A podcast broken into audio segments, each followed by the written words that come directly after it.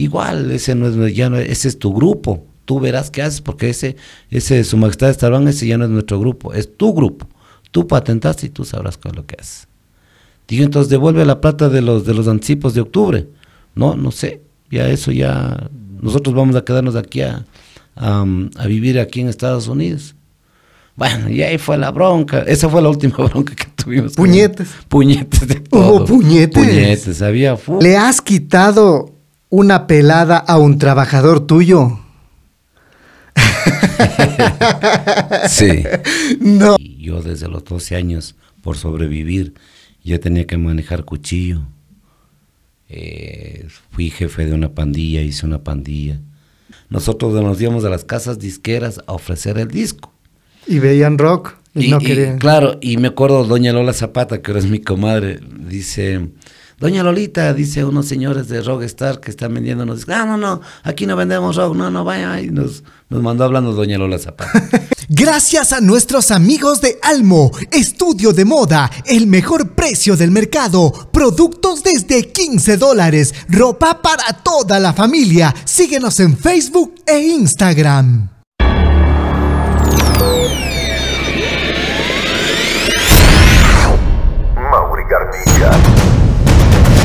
Mauri Garnica. El podcast. Hola, hola chicos, bienvenido a este nuevo episodio de podcast. Contentos, nosotros siempre tenemos invitados especiales. Hoy nos acompaña Diego Iván, él es uno de los fundadores del el grupo Star Band. Bienvenido Diego, nosotros contentos de tenerte aquí, bienvenido. Hola, un cordial saludo para todos los amigos, un abrazo bien grande. A todos los amigos que nos están mirando, un abrazo fraterno de quien les habla. Soy Diego Iván, director de Su Majestad Star Band del Ecuador. Bienvenido y bueno, eh, antes de entrar ya pues en, cosas que son bastante delicadas de conversar, primero quisiéramos eh, conversar acerca de ti, dónde nace, de dónde es Diego Iván, eh, cómo era la vida de, niño de, Diego Iván. Comentémonos un poquito hasta ir entrando en calor para luego tocar unos temas pues que muchos yo sé que, están esperando pues que, que se conversen acerca de, la agrupación Star Band. Bueno, eh, ¿quién les habla? Pues eh, nací un 11 de julio de 1971. A la actualidad tengo 51 años, eh, soy de la ciudad de Quito, del barrio residencial La Mena 2 del sur de Quito, antes de llegar a Chillogallo, los que saben.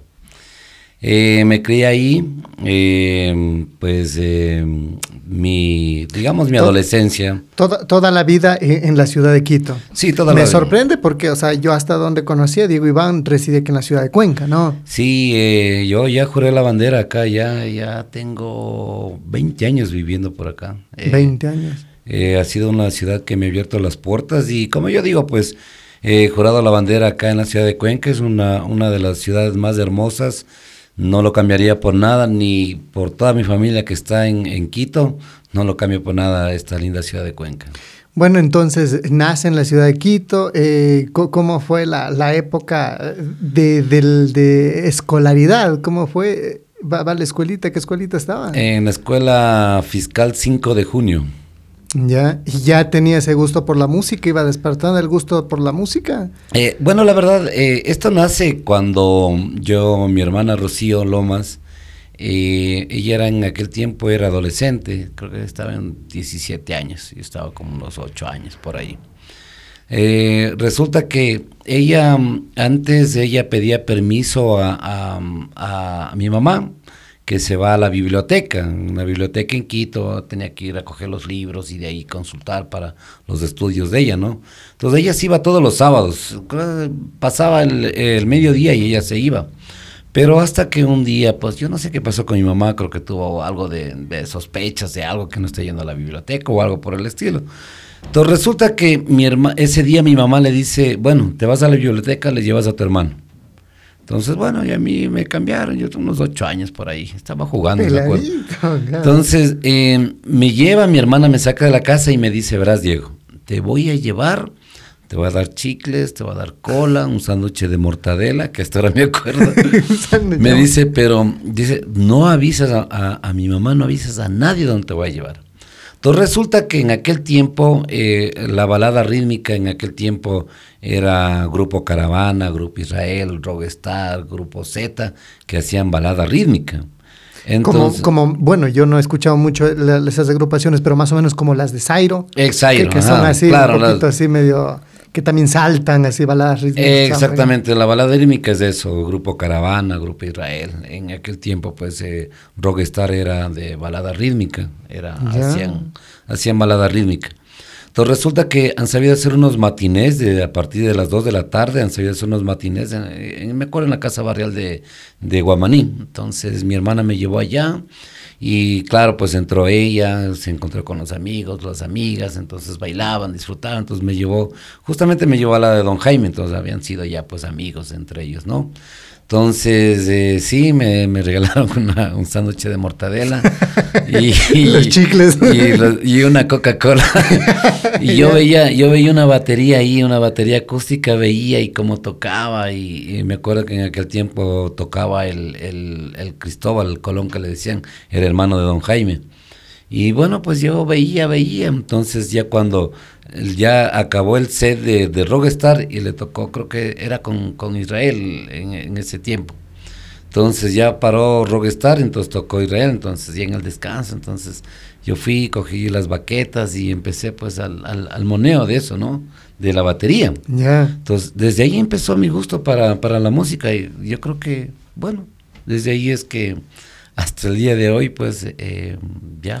Pero ¿y qué? No, no te dijeron nada. Y luego entonces, bueno, me imagino ya desde los ocho años empieza ya ese gustito por la música, porque en la familia no hay músicos, ¿o sí? Toda la familia. ¿Son músicos? Toda la familia, Toda la familia somos músicos. ¿Y, qué? ¿Tu papá canta? Eh, no, eh, era de la, de la banda de pueblo por ahí más o menos, por Ibarra, por ahí. Ah, pero entonces ya la música ya la llevaban en la sangre también, ¿no? Sí, claro, pero más te diré que me entró en, gusto ese, esa vez que, mi hermana me llevó a ese concierto de, de Rockstar. Eh, fue desde ahí, incluso fue la primera vez que le conocí a, a, don Jaime Toaza, que también es mi cuñado. Entonces, eh, ahí fue todo, o sea, ahí fue todo y después ya pues ya cada sábado pues ya ya le decía a mi hermana que ya vamos a la biblioteca porque eso te iba a preguntar ya me gustó.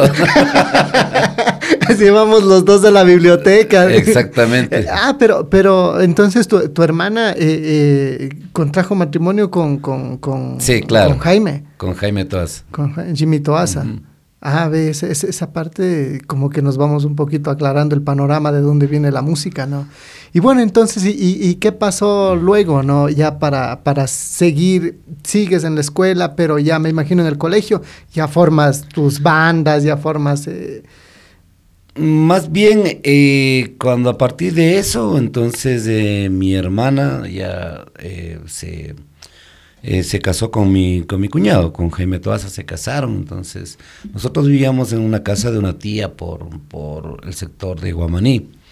Entonces, eh, don Jaime tenía una casa, eh, la Mena 2 antes era como un suburbio, era como los suburbios de Guayaquil, era bastante complejo llegar para allá, la calle principal era el río, pero como don Jaime le habían regalado esa casa por, por algo del, del, de la discapacidad de don Jaime Toaza, pero eh, nos llevó para allá. Entonces se casaron, entonces nos llevó para allá, entonces ella tenía todos los instrumentos, entonces ella me decía, pues yo ya moneaba pues la batería, me gustaba mucho, soy percusionista de, de, profesión.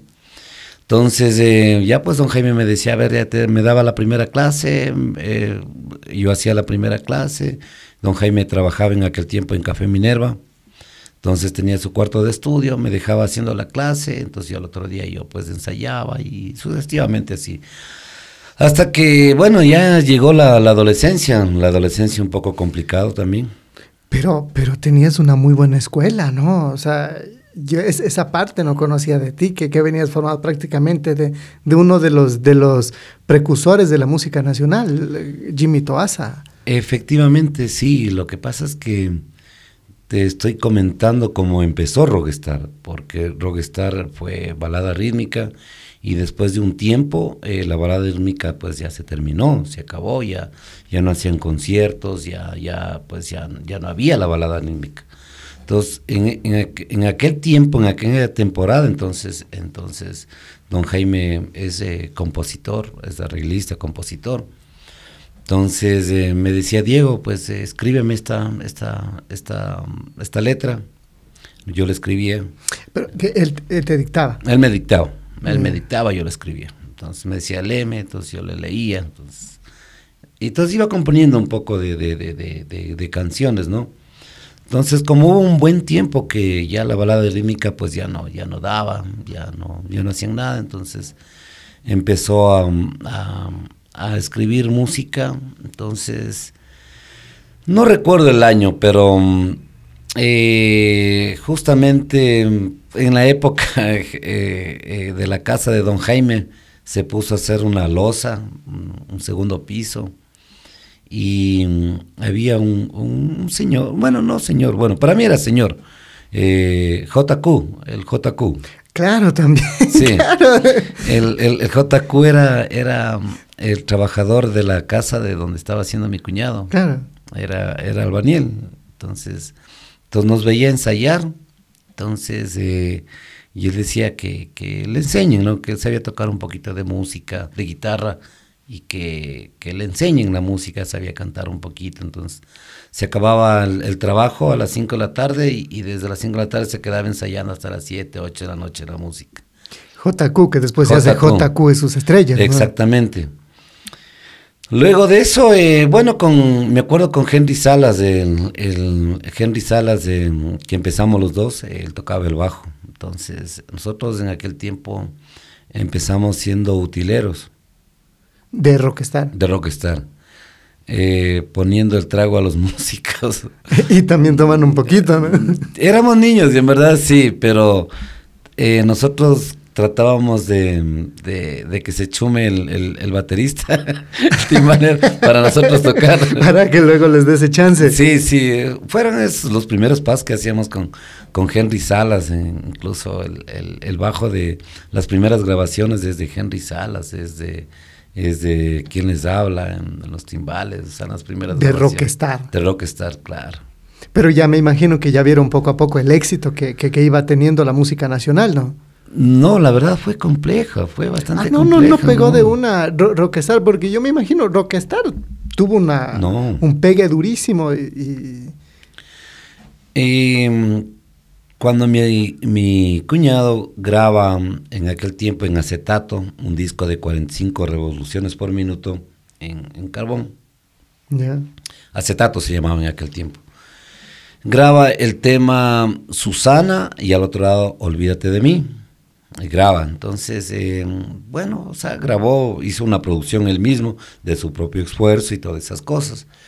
Pero no había colaboración, o sea, nadie no nos conocía, nadie sabía a más que eh, nos llevaban la gente de, de, las afueras de Quito, Calderón, Carapungo, Llano Grandes, Llano Chico, o sea, hablando que, bueno, ahora ya es ciudad, pero antes era, antes eso era...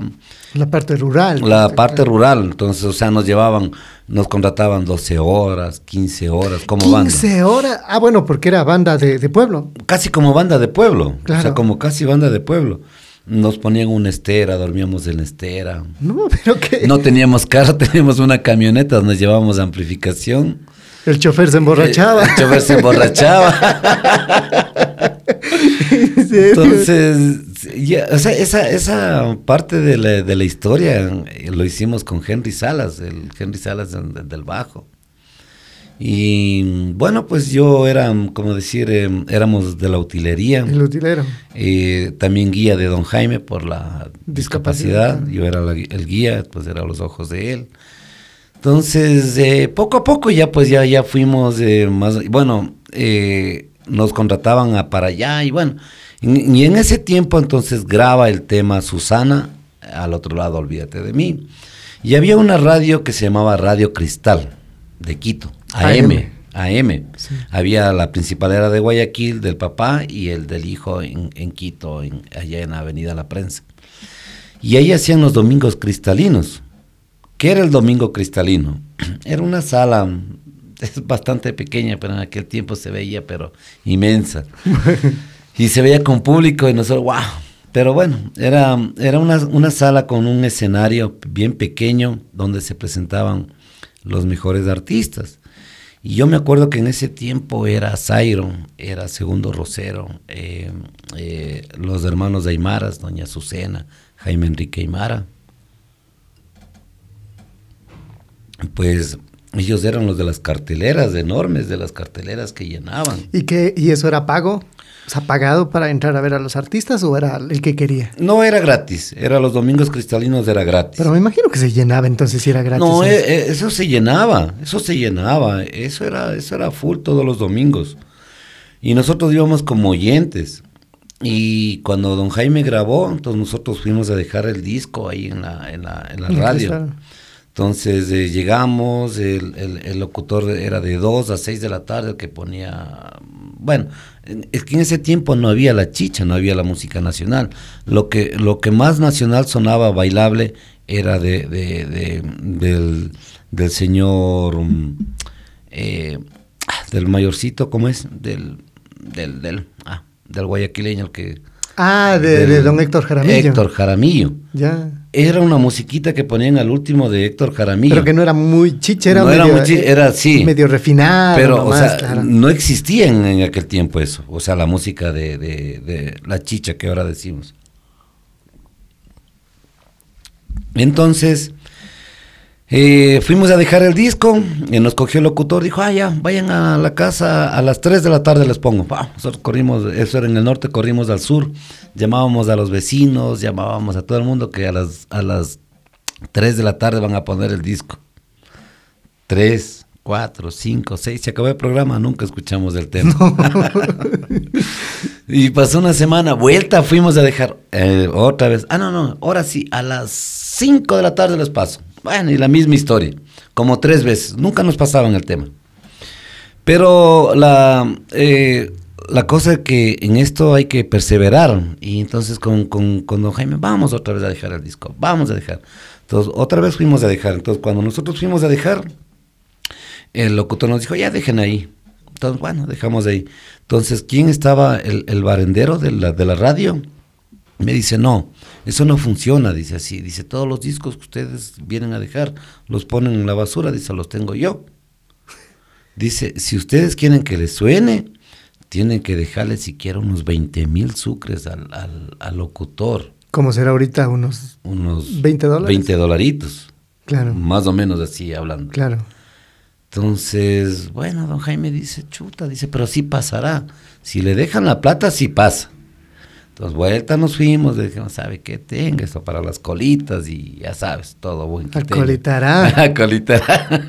no se olvidará. Entonces, dijo, ya, dice, ya, ya, ya, dice, ahora sí, dice, verá, dice, eh, yo les voy a poner, dice, al, cierre del programa, dice, a las, faltando 10 minutos a las 6, ya les pongo el disco. Y claro, nosotros íbamos al sur, llamábamos a la familia, llamábamos a los vecinos que vengan a Porque un lujo escuchar un una lujo, canción en radio, claro. Claro, un lujo. Y a M. Y ahí no había teléfonos, o sea, llamamos a, mi tía, escucharán la, la, cristal que van a pasar al radio. Pero como ya veníamos diciendo anteriormente, ya no nos creía nadie. ya ni iban ni a la casa ni a escuchar nadie, porque íbamos ya diciendo como unas seis, siete veces lo mismo. siete discos botados ahí. Entonces, ese día pasaron el tema, pasaron el tema, el Susana. Ese fue el primero que sonó. Y, pegó, pero Susana. Claro, eh, pega porque eh, ya, ya, dimos esos, esos, Esas 20 latas. 20, 20, 20 mil sucres. Y ya pues, ya ahí fuimos a dejar otra vez otros 20 más. y fuimos a dejar así, entonces íbamos, o sea, le íbamos coimando pues al, al pan. Entonces el, el, amigo entonces ya empezaba ya a sonar, no, dice, ahora dice mm, eh, un tema que, que de, de Rockstar, porque también fue, fue mm, una anécdota grande también porque escuchaban Rockstar y creían que era rock. Ah. Y decían, no, no, no, no, no. Y, y bueno, entonces empezó a sonar ese, e, el tema, pero antes que empiece a sonar el tema, nosotros nos íbamos a las casas disqueras a ofrecer el disco. Y veían rock. Y, no claro, y me acuerdo doña Lola Zapata, que ahora es mi comadre, dice, Doña Lolita, dice unos señores de Rockstar que están discos. Ah, no, no, aquí no vendemos rock, no, no, vaya. Y nos, nos mandó hablando Doña Lola Zapata. Nosotros, no, es que nosotros no somos de rock. Ya, deje dos discos, venga la otra semana, si se vende, lleve la plata, si no, va llevando esos discos. Ah, nosotros. Y era así la mayoría de casas disqueras. Pero cuando ya sonó en la radio Cristal, que, que Rockstar era, no era rock, Era sino era, era ya la música nacional. ¿Y cómo pues. le conocían a la música en ese entonces? Es que No había género. No había género. Porque ahora le dicen chicha, Ahora, la chichita. claro, es que, es que don Jaime inventó ese género. O sea, don Jaime es el, ¿Y, y el cómo- inventor cómo- de cómo eso. lo llamó y cómo le dice? O sea, ¿cómo él llamaba ese género? Bueno, nosotros le decíamos música nacional, música ecuatoriana, música, nacional. Ajá, música nacional. Mm, Bueno. Así decíamos, o sea, Claro. música nacional. Y bueno, entonces eh, es, eh, suena la, la, la- en la canción en la radio y, y que ahí sí ya mejoró la cuestión. Claro, y, y no, pues ya cuando suena, suena la, el tema en la radio, entonces, y íbamos nosotros pidiendo el, el espacio en, dos- de- en, el, en el domingo cristalino. De 20 en 20. Sí, y, y cuando no dábamos, no, venga después de tres meses, viene ni sé quién, la semana viene, ah, nos daban para tres, cuatro meses, después ya pasaba y después... Pero como ya empezó a sonar el tema, entonces ya fuimos, no, ya, ustedes son, ah, ustedes son los del Rockstar, ah, no, no, sí, vea, dicen, en ocho días ya el- eh, ustedes tienen eh, cubo para el, para el domingo cristalino. Ah, nosotros, ah, no, lindo, puta hermoso, pucha, era, era lo máximo. Claro. Eso era lo máximo que, que en aquel tiempo... Se podía eh, llegar. eh, exactamente, o sea, era lo máximo que el escenario más grande que hu- hubiésemos pisado en aquel tiempo. Y todos los domingos se iban. Si es que iba, si, si tocaba ir todos los domingos, ustedes se iban to- todos los domingos a hacer música allí. Es que mm, eso era un privilegio y eso no, no, no había nomás quien, quien, quien, quien le asegure el, el- el cupo. O sea que si es que le llamaban todos los domingos, pues todos los no, domingos pues se iban. íbamos, íbamos, pero... A pesar que tenían eh, eventos los sábados, ustedes se iban allá los domingos. Es que te estoy hablando que no había eventos, o sea, no, no había, o sea, no es como estamos hablando hoy en día, o sea, hoy en día, eh, dando gracias a Dios, tenemos unas agendas vendidas hasta, hasta el 15 de enero, Las- la, agenda está vendida, sí, pero antes no, o sea, antes si teníamos uno al mes, Dios le pague. Claro, y aparte también, como dice usted, pues era eh, música nueva, desconocida. Sí, entonces, inventa y el con ritmo. el rock, y, el el, rock. el- el nombre de rock, entonces, o sea, no, no, no, no era como, como hoy en día, o sea, hoy en día sabe todo el mundo rockstar, star band, sabe, saben de los, de la, de la música de los géneros populares. y bueno, ¿y qué pasó entonces? Iba subiendo ya la, la popularidad de Rockstar. Claro, ahí es cuando Y ustedes a- seguían de utileros. No, ya, ya, ya, ya tocábamos, ya, ya éramos ya parte de la agrupación Henry Salas con, con su sonido original del bajo que, que yo hasta ahora, yo lo imito mucho en el bajo porque aprendimos casi iguales el, la tonalidad del bajo. Entonces, no, pues ya nosotros ya interpretábamos, ya, éramos parte ya de la, de la agrupación. Entonces, ya fuimos, tocamos y fue, y la gente cantó, al otro lado era el Olvídate de mí, y bueno, y fue un éxito total, éxito total. Entonces, habiendo ese éxito, entonces vamos a la radio Sideral, otra radio AM, que era la competencia de la Cristal. Entonces, como ya nos ya escuchaban en la, en la competencia, ah, no, ahí nos cogieron el disco, ah, no, ahora sí ya le pongo, yo le pongo así.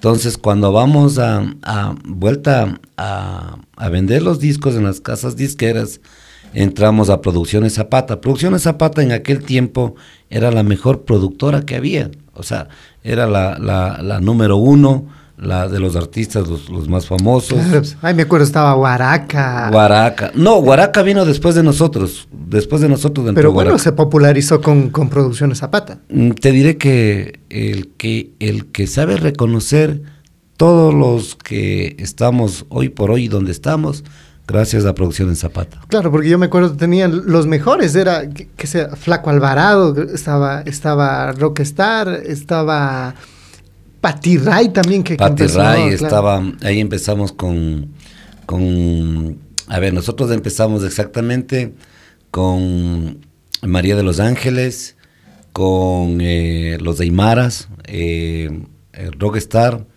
Eh, también empezamos ahí con Margarita Lugue, que en ese tiempo grabó el chofercito carretero. Ah, Con- eh, empezamos porque la productora tenía una, una, una van, una buseta, donde nos llevaba a hacer promoción a nivel nacional, a Colombia. Eh, íbamos una semana, dos semanas, íbamos compartiendo con todos los compañeros, porque así era la promoción, no es como hoy en día, tú, Individual. grabé, grabé esto, ve, ya te mando, ve, mándame, mándame, ya te, ya. Oye, hoy en día es, tú pasas en el teléfono sentado y tú haces la promoción. Claro.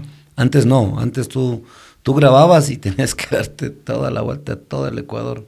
En la parte sur de Colombia, entrabas por el oriente y, y salías por acá, por, por Zamora, por Loja, y venías toda esa parte y vueltas llegabas a Quito. Estamos hablando de una promoción de unos 15 días, 8 días. Ya Eso. mejor panas de, de todos los artistas, ya. Es que como empezamos. hermanos ya, Es claro. claro, empezamos. Yo tengo una muy buena amistad con los Aymaras, con Jaime Enrique, que hemos sido de, bueno, pues, panísimas, panísimas de, de- de chupe, de, de joda y de todo. Con Jaime Enrique, eh, con Fernando Zumba también en aquel tiempo, Gerardo Morán también. Gerardo Morán también era de, de, de, digamos que de cuando empezamos, ¿no? Eh, con Producciones Zapata. Entonces eh, fue, fue lindo, fue hermoso eh, eh, la parte donde, donde empezamos ya pues a, a- a tener em, Acogida ya. acogida, a tener éxito. Ah, me salté la parte importante. Cuando ya sonó el disco nos fuimos a, Producciones Zapata y Doña Lola dice, ah, ¿cuáles son esos rockeros? Ah, sí, sí, ese disco sí está sonando, que me dejen unos 20. Entonces, de lo que dejamos dos, había Ya vendido los 20. dos y ya pidió 20. Y, y ya, ya sonaba el disco en, en todas las radios, solo AMs, o sea, porque FMs sería mentir que, que algún artista popular... Es que ese tiempo estaba de moda la balada también. Ah, Claro, entonces Eh, era imposible, imposible, imposible. Entonces, Doña Lola eh, ya se entera, ¿no? Que, que ya hay este grupo. Entonces, como ella era la, la, la, La dura. la dura, la que acaparaba todo el, todo el, el mercado de los, de los artistas que salía, Segundo Rosero, eh, Claudio Vallejo, los de Aymaras, Zairos y todo, bueno. Entonces resulta que una vez eh, estaba yo en la Mena, eh, que vivíamos en la casa de don Jaime, en, en la, en la vereda, pues sabíamos jugar fútbol con mis amigos. Estaba yo hablando de tener unos 16 años por ahí, 16, 15 años por ahí era.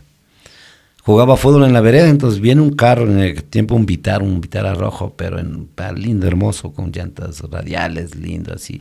Y ver un carro de eso en la Mena 2, ¡wow! Y, y ver un carro nomás para la época. O sea, wow, y ese carrazo. Y de ahí se baja Jaime Enrique porque son familias de Doña Lola, los Aymaras son, Ah, son familias. Ese dato no sabía. Es la tía de los Aymaras, Ah, Doña ve. Lola Zapata. Entonces va Jaime Enrique manejando, entonces dice, oiga muchachos, por aquí hay una, una, una, de, una, de un grupo, de una orquesta que se llama Rockstar. Le digo, sí, sí, es de mi casa. Entonces ahí se baja Doña Lola y entonces yo les llevo a la casa y bueno, y le dije, entonces yo seguí jugando, después de donde ella se fue la señora y yo entré a la casa, don Jaime contento, agarrado un millón y medio de sucres y firmado un contrato por 10 años con el sello de producción en Zapata. ¿Y qué, en qué consistía ese contrato de que... Solo tú tenías, es que más antes eh, tú grababas y te pagaban, te pagaban. La, la doña Lola nos pagaba en aquel tiempo, nos pagaba por cada grabación, le pagaba a don Jaime un millón de sucres, un millón y medio. Y pero cuando tú firmabas una exclusividad, tú no podías grabar para otras casas disqueras, solo eras exclusivamente de Producciones Zapata. Por 10 años tenías que hacer eh, eh, un disco. Toda la ahí. producción para Toda la- solo para ahí. Ese era la, el, contrato. un disco anual? A veces hasta dos, hasta dos hacíamos. Long plays en aquel tiempo. Después ya vino los CDs y todo eso. Pero teníamos que grabar solamente para ella. Pero se, se le... eh, Bastante dinero, un millón y medio, don Jaime. Ah, no, es que mucho dinero y es que en, aquel tiempo, pues eh, sí, pues éramos bastante pobres, eh, sí nos hacía mucha falta pues el dinero. Pero mm, vino Producciones Zapata, entonces ya entramos, ahí entramos a, las, a las ligas mayores, ahí entramos recién a, a- competir, ahí nosotros no conocíamos ni la Tacunga, yo decía, ¿cuándo conoceré la Tacunga? ¿Cuándo conoceré Ambato? ¿Cuándo conoceré tal cosa? ¿Y, y la parte de los contratos, que también tenía ella exclusividad? ¿Les daba ahí un porcentaje? ¿O solo discos? Solo discos. Eh, los contratos solamente era del, de... Mi hermana manejaba en aquel tiempo la agenda, mi hermana Rocío manejaba la agenda de... Ah, por de eso es que, que dice eh, Rocío, la secretaria de, de Claro, Starban. no, Ah, de Rockstar. Ah, claro, perdón, la, la Rocío, la, la secretaria de, de, Rockstar. De Rockstar, sí. Ella es mi ñaña, ¡Ey, es mi a la que tanto nombran en la canción, que ella es mi ñaña. Ah, Simón. Entonces, ahí se fue la historia, pues ahí empezamos, empezamos ya a seguir grabando long plays, después de, eh, con el JQ, pues eh, hubo un tema que se llamaba Angustias, que ese tema en Quito, pues fue el, eh, el- el- el- el himno de Quito en aquel tiempo, llenábamos coliseos, ahí, hacían el 10 sobre 10, don Ernesto Terán hacía el 10 sobre 10, eh, llenábamos con la gente coreaba, la gente cantaba, la gente, entonces ya, pues ya... Todo bajo la sombra de Don Jimmy hasta ahí. ya- claro, hasta ahí. Don, don, Jaime eh, que- don Jaime y, y- y, bueno, o sea, bajo el sello de, de, de Rockstar, ¿no? ¿Y cuándo entonces ya conoces a- al resto de, o, o decides ya formar tu, tu, tu propia banda? Mira, eh, yo estuve mucho tiempo con don Jaime, bastante tiempo. Yo vivía incluso en la casa de él, yo vivía en- con él en la casa de él.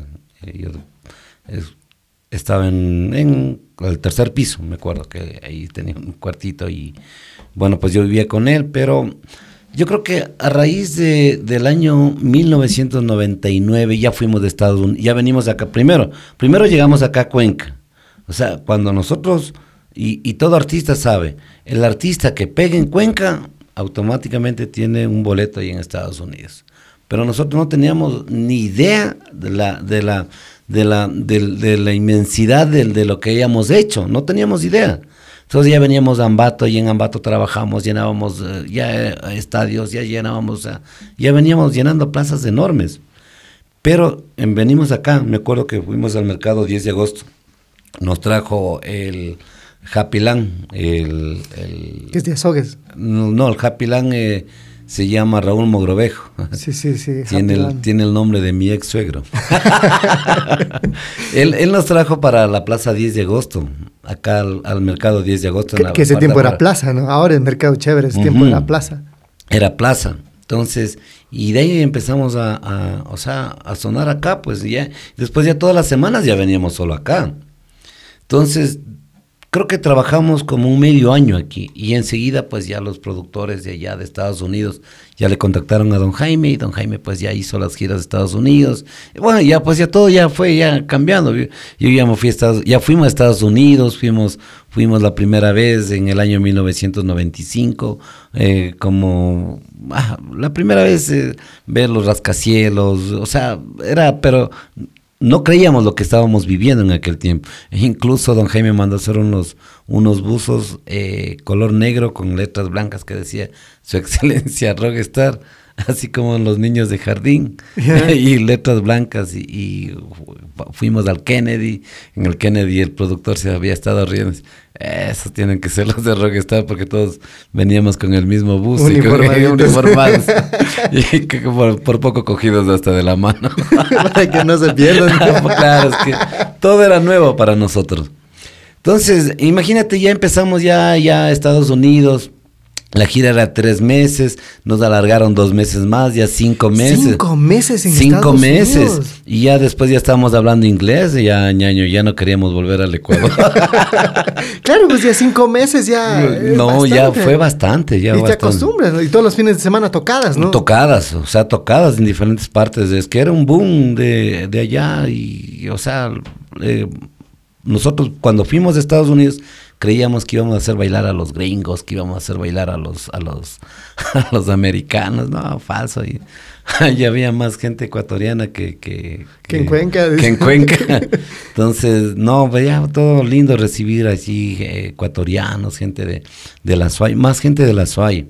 Entonces, ya pues empezamos a hacer amistades y bueno, desde ahí empezó todo. y Ya me, yo me acuerdo que yo me puse a trabajar allá en Estados Unidos la primera vez de la- lavando platos en el restaurante que ahora son mis compadres. Y parqueaba carros y es que, imagínate, si no, era el Sucre. y no conocíamos ni el billete de dólar, peor ya coger ya 20, 50 billetes de, de 100 dólares, imagínate. Eso eran millones de sucres antes. Entonces tú trabajabas allá, venías al Ecuador, eras millonario. Ah, sí. Claro, entonces, así era.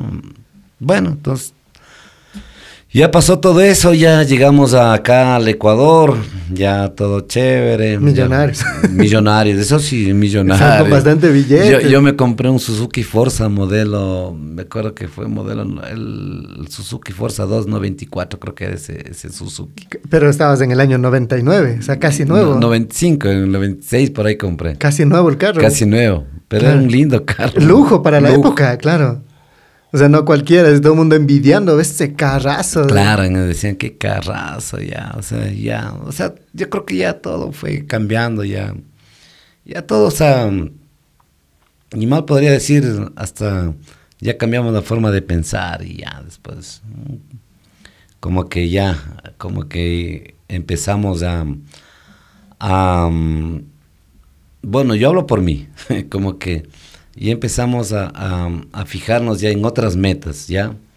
Entonces yo dije, ya pues ya he vivido con mi cuñado, ya he vivido con mi hermana, y yo también he puesto parte en Rockstar, pues y yo pues ya pues he sido utilero, ya hice mi, mi escuela, como se puede decir, entonces Ya tocabas varios ya, instrumentos. ya, yo ya inspiraba, yo ya inspiraba pues algo más, o sea, yo ya quería, quería pues ya salir del, del- de la cáscara de huevo de, de Rockstar, ya quería lo mío. Pero, pero antes, antes de, de- de- meternos allá, tú dices, tú, tú comenzabas y dices, la adolescencia era muy dura para ti. Obviamente el cosechar estos éxitos era bárbaro, era lindo, pero ¿cuál es esa parte dura de la adolescencia que te referías hace un momento? ¿Qué, qué, qué- cómo vivías o, qué, qué era que, que se habla de, de una adolescencia dura? ¿Sabes que La Mena 2 un- fue un barrio, uno de los eh, barrios más peligrosos de Quito? Eh, había mucho, mucha delincuencia y yo desde los 12 años, por sobrevivir, ya tenía que manejar cuchillo. Eh, fui jefe de una pandilla, hice una pandilla. Eh, droga, yo eh, probé dos veces la droga, pero mi organismo no, no, no lo acogió a la droga. Me, la primera vez me fui al hospital como ocho días, con vómito, diarrea. Entonces la droga, o sea, en mi cuerpo, o sea, no asimiló. Porque todos, o sea, todos mis, de 30, de 30 que fuimos de, de la De la pandilla, eh, sobrevivimos cinco.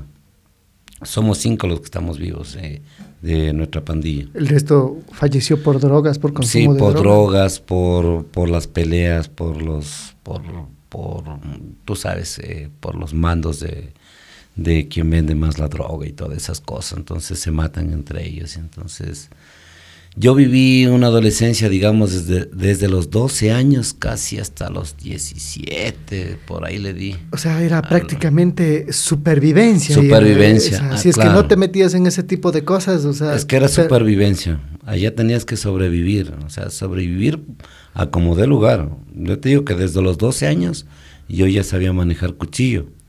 A los, me acuerdo a los 15 años me dieron el curso de cómo robar casas.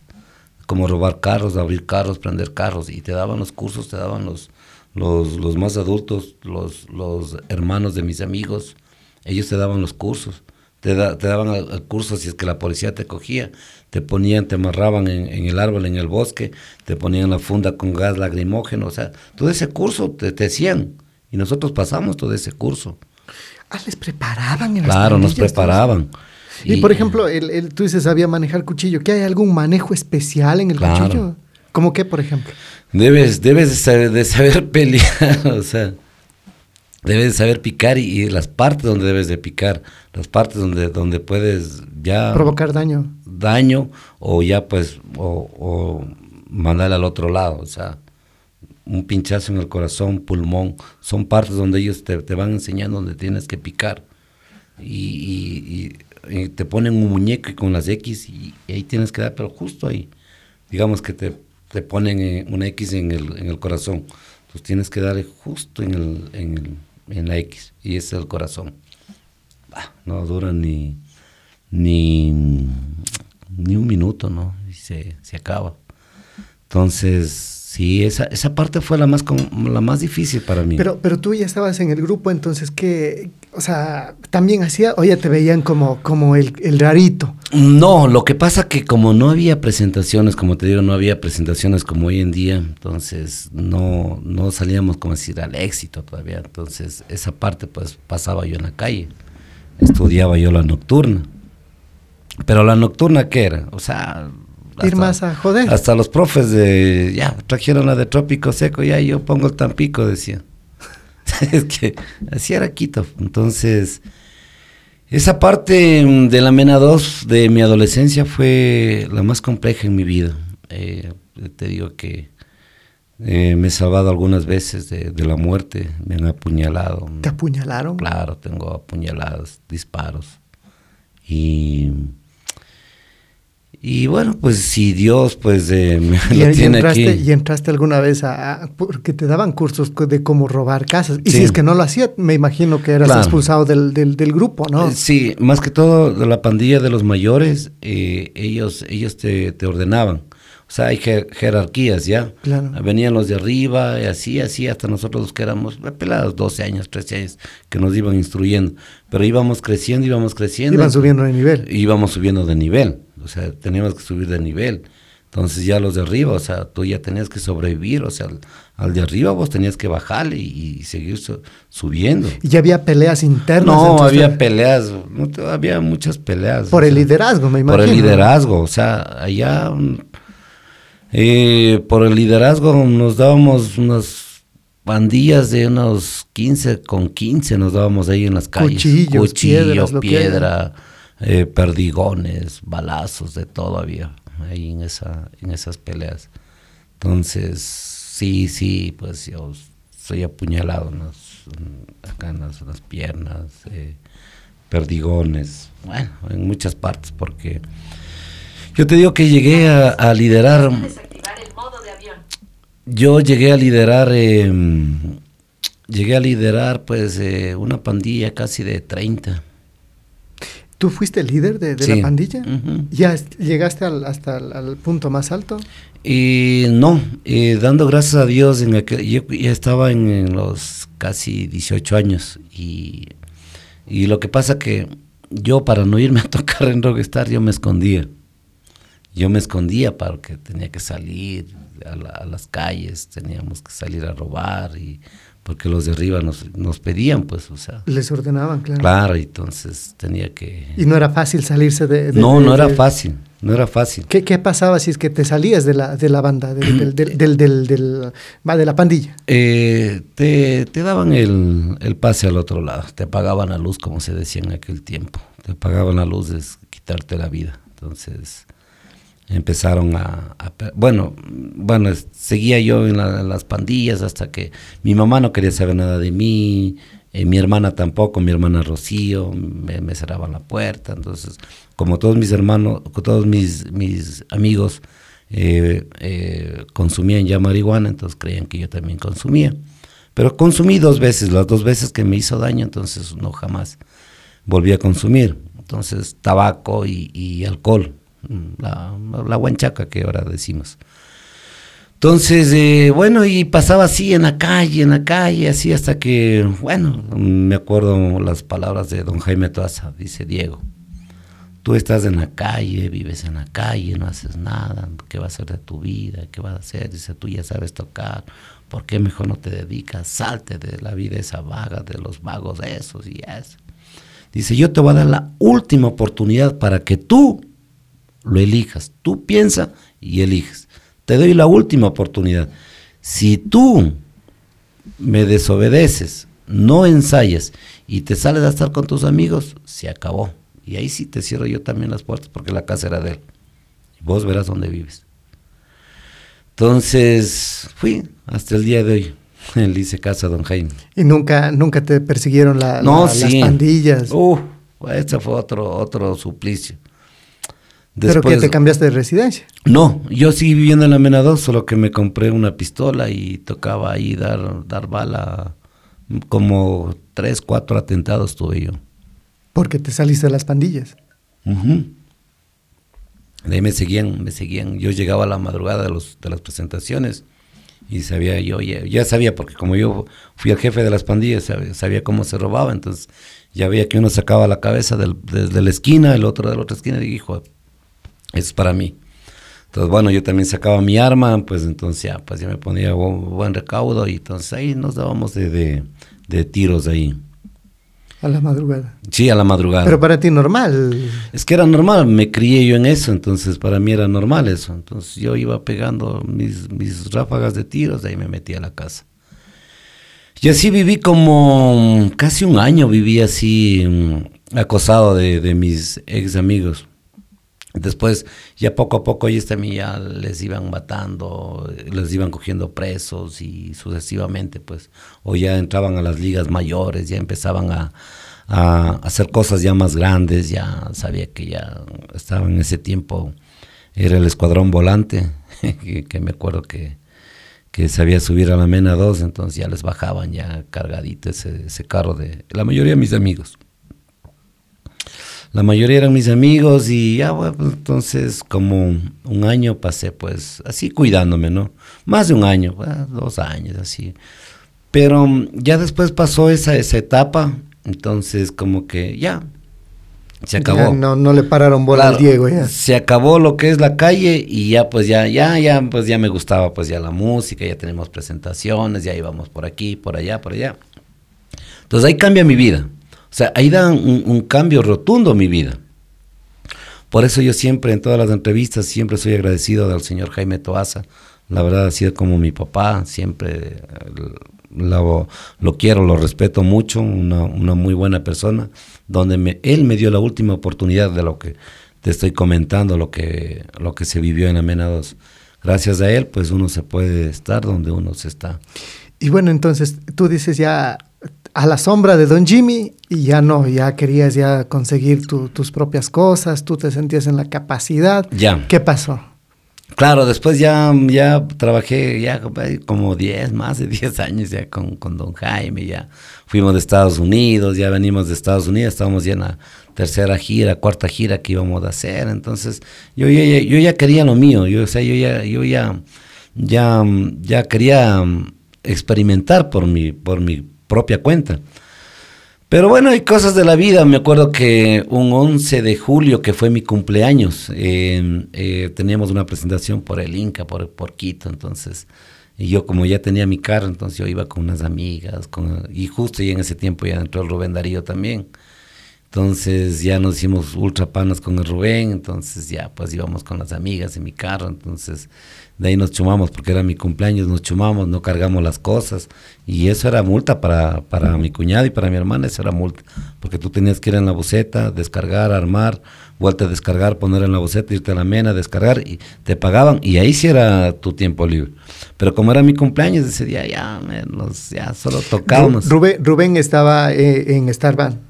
¿Qué digo? En, en Rockstar. Eh, claro, Rubén empezó con Rockstar también. Rockstar. De la camada de nosotros, eh, de Luis Alfredo, de Henry Salas, de, de, de Diego Iván, el último fue Rubén. En, él trabajó un año con Rockstar. Y al año, en lo que te estoy comentando, al año, pues que, que te digo que fue mi cumpleaños, tuve un, un pequeño roce con mi cuñado, entonces mi cuñado dijo, bueno, entonces te, te retiro del grupo, te espero. Dije, "Ah, bueno, yo también ya quiero irme, yo también. Entonces, entonces fue... La época de la joda. La joda ¿no? también, vi Claro. que, que tenía carro y, ah, y- Amigas ya, por un lado, por otro lado. ya, pues, y- ya, pues ya ni modo. Entonces, em, claro, ya me retiré. Entonces, ahí yo tenía mi carro, vendí mi carro y en la mitad compré em, instrumentos musicales, eh, pianos, baterías, todo lo que se necesita para la agrupación, cables y todas esas cosas para los ensayos, parlantes. Entonces, y la otra mitad compré un carro, una Chevy Van, una modelo 80, un carro bien viejo, 1500, mil, un millón y medio de sucres compré ese carro. Para, para bueno, ese con eso empezamos. Entonces, em, ya pues yo estaba ya afuera, yo ya estaba afuera desde julio, ya estaba afuera julio. Ya, oye Rubén, ya hagamos de grupo. Chuta, no, ñaña, es que puta, y, y todos vivíamos de, la, de, la, de lo que trabajamos, de la música. Claro, del día a día prácticamente. No. Evento, eh, claro, evento ido, evento Eh, pagado. eh, ah, sí, Claro, pero o sea, en Rockstar trabajábamos y en aquel tiempo que, que veníamos solamente acá, trabajábamos viernes, sábado, domingo, dos shows. Entonces, y, o sea, nosotros vivíamos y, y ganábamos buena plata solo los fines de semana. Claro, pero, o sea, si no, traga, si no trabajabas los fines de semana, No. no, no comías. Y tú ya sales del grupo, Claro. ya, ya, no hay de- ya no hay ingresos. No, ya no tenía ingresos, ya me puse a piratear en mi, en mi, en mi auto. me puse a piratear después de decía, pero no tienes instrumentos. Ya, yo vendo el carro y compro instrumentos. Y de ahí, pero ¿y en qué vamos? Ya me compré la boceta, una vieja, una Chevy, va, un modelo 80. Y digo, ya, pues loco, ya, pero hagamos el grupo. Chucha, no, Pero él no. seguía, él seguía Claro, en- seguía el Luis, seguía el, el Rubén, seguía el, el- el Henry Salas, todos seguían ahí y yo afuera. Entonces ya viene mi mamá, dice, ven, no seas, anda, pídele disculpas dice, al, al- al Jaime, a tu hermana y regresa al grupo y ya. Digo, no. Me vaya bien, me vaya mal, no regreso. Y no voy a pedir disculpas porque yo no, te- bueno, el orgullo de, El de orgullo, muchacho, claro. ya. Orgullos de muchacho, pero ahora que uno ya se tiene la agrupación, ah, uno ya, digo, razón tenía don Jaime, todas las pendejadas que le hacía. Entonces ya eso ya pasó, ya, ya, ya era en el mes de agosto, ya yo ya sin trabajo, sin nada, entonces ya. Hasta que, mm, bueno, se decidió el Rubén, eh, se decidió en, en, en salirse también de Rockstar. Se salió Rubén, entonces automáticamente salió Luis. Se salió Luis, se salió el, el Henry Salas. Entonces, ahí es cuando ya empezó pues esto de, de, de Starban. Pero don Jimmy, ¿cómo lo tomó? Porque o sea, se, se- se le va... eh, que- me imagino que, que lo tomó como si le hubiese estado dando un- un- Mal. Una puñalada trasera. Exactamente, mal, mal, mal. O sea, que yo le había mm, defraudado, que yo le había, mm, eh, como tú lo dices, dado una puñalada por la espalda y todas esas cosas. eh, eh, bueno, más lo que estábamos distanciados, pues ya fue una bronca ya más grande. Y familia, porque yo, por, bueno, yo vivía ahí, pero ya después ya, mm, ya salí a vivir aparte, entonces ya pues era una bronca, venía mi mamá, no, que, va a hacer esto, no va a hacer lo otro, digo, bueno, déjeme, digo, si me va mal, me va mal a mí. No, pero mejor regresa, y dije, no, no, no, no regresa, entonces. Ya cuando, ya me sentí apoyado cuando ya se salió el Rubén, el Luis y el Henry salieron en un solo día, los tres, así, de plano salieron los tres, bajaron a, a mi casa donde yo vivía. Dice, ya Diego, ¿sabes qué? No salimos. Ya, ahora sí, ¿qué tienes? Digo, mira, digo, si yo me crié tantos años con don Jaime, yo tengo las letras, yo tengo la forma como graba, la forma como, como hacía las letras. Yo Los tengo- contactos también. Los contactos, porque me acuerdo que don Jaime decía, Diego, eh, no puedo irme a la entrevista, coge, te vas a la tacunga, coge el carro, toma la plata y, y te vas a las, las entrevistas y todo eso. Y como yo era, era el guía y era la mano derecha y los ojos de don Jaime, entonces aprendí mucho, o sea, mucho, sin, sin haberme dado cuenta, yo había aprendido demasiado. O sea, demasiado, estaba más que preparado para, para tomar ya el- el- ese cargo. Pero eh, Rubén, eh, Luis y Henry todavía no se salían del Rockstar. Entonces, bueno, y así que se salieron, entonces en el 99, en agosto del 99 se salieron. Entonces, de ahí pues ya vinieron a mi casa. Entonces yo ya tenía ya los temas ya para grabar, el volumen número uno. Decía, ¿y cuál va a ser la productora? Digo, ahora, si fue la productora doña Lola Zapata de, de Rockstar, digo, vamos y hablemos. Entonces nos fuimos, hablamos, ah, dijo doña Lola, no, un buen proyecto. El joven canta muy bien, todos son buenos músicos, buenos profesionales, y ustedes ya hicieron una buena escuela con Rockstar, ah, yo les apoyo. Y grabamos para Producciones Zapata. Que estuvo fácil la comparación Fácil. de, do- de don Jimmy, ¿no? Claro, y, y, y ¿cómo te diré? Nos bajamos de un carro del éxito y enseguida nos subimos al otro. Porque así fue. O sea, nos bajamos del uno y subimos al otro. O sea, no podemos decir que, que padecimos un año, dos años. No, no, no, fue enseguida. Fue enseguida. Enseguida fue la grabación, yo le presenté los, los borradores, me, me hizo ratificar a la señora, pero como ya tenía yo la experiencia de haber vivido más de 10 años con, con don Jaime, entonces se me hacía fácil, todo se me hacía fácil. Entonces ya empezamos, ya grabamos y, y, y salimos y enseguida pues los lanzamientos y boom. ¿Cuál fue el primer tema? El primer tema ¿Qué te podría decir? Verás, hicimos un long play, el Ya no somos nada, pegó muchísimo. Ah, claro, Flor no. María, eh, el, el, ¿cómo es esto? Fui muy poco para ti. O sea, de, de ese, del volumen número uno.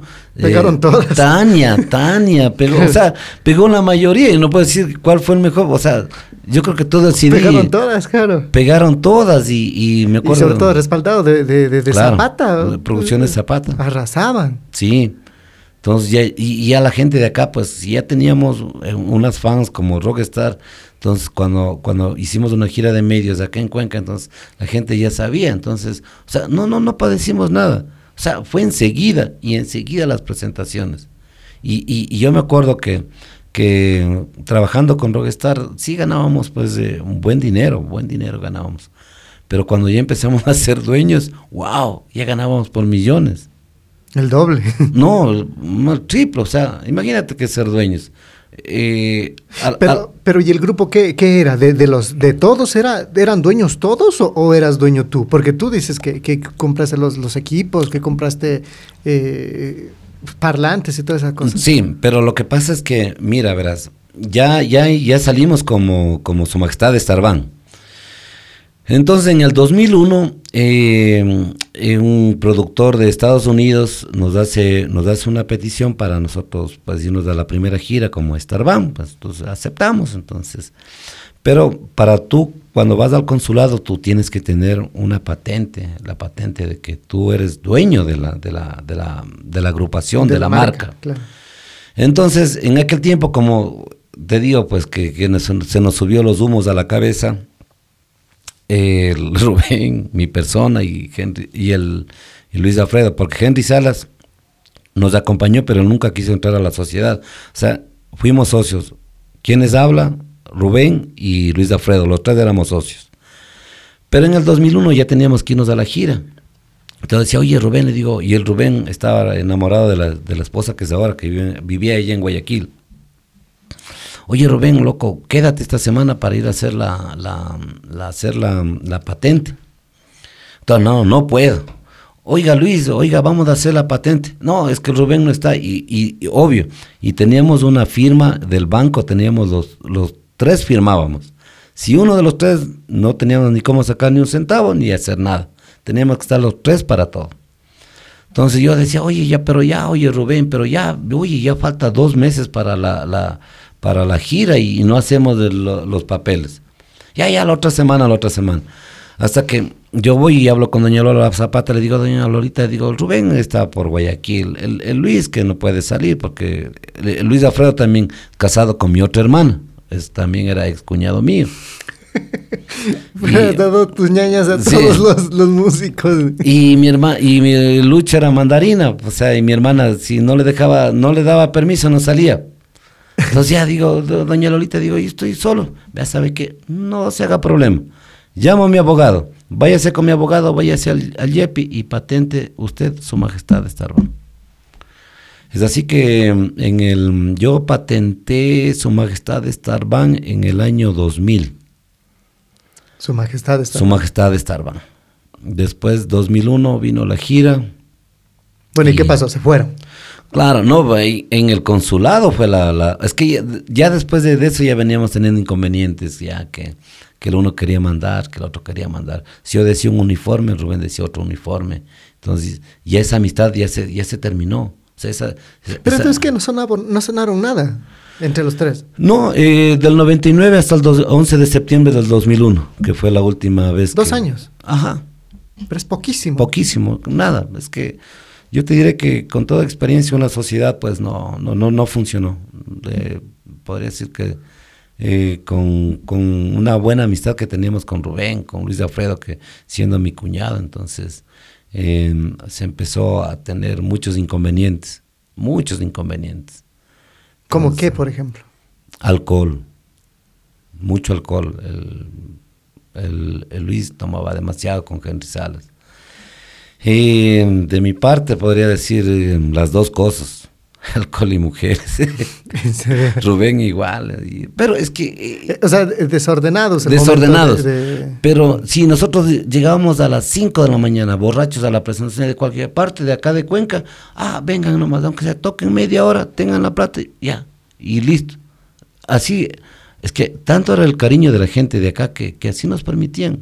Llegamos a las 4, 5 de la mañana, en las últimas, ya, ya, pero ya llegaron, lo principal que ya llegaron. Toquen lo que puedan y, y Y tengan su plata. Tocaban media hora y sí. Y- pero nos mandaban pagando. Entonces, cuando tú ya te empiezas a dar cuenta, porque ya doña Lola Zapata eh, ya, me, ya me tomaba la atención a mí, pues vea Diego, han estado así, han estado mamarrachos en tal parte, han estado el otro, y han estado el otro y así, así. Entonces, ya la, ya me- la productora pues ya me, ya me llamaba la atención a mí. Entonces, me llamaba la atención a mí, a mí me tocaba llamar la atención a quién, Al resto. al resto. ¿Y el resto qué decía? No. No jodas. No jodas, si vos no eres el dueño, si el- yo Sí. también soy el dueño. Entonces digo, pero ¿a dónde vamos a llegar? Pues así. Entonces digo, no, no, no. Entonces, ahí es cuando, cuando la productora me dice, no, dice, ¿sabe qué? Patente usted el, nombre y, listo. Entonces, patenté. Su Majestad Estarban a nombre de Diego Iván Lomas Guerra, de quien les habla. Entonces, en el 2001, cuando nos presentamos ya en el consulado, me dice, el cónsul me dice, a ver, dice la, patente. Y entonces el Lucho dice, no, no hay. Digo, no, sí hay. Entonces cojo, saco, tenga.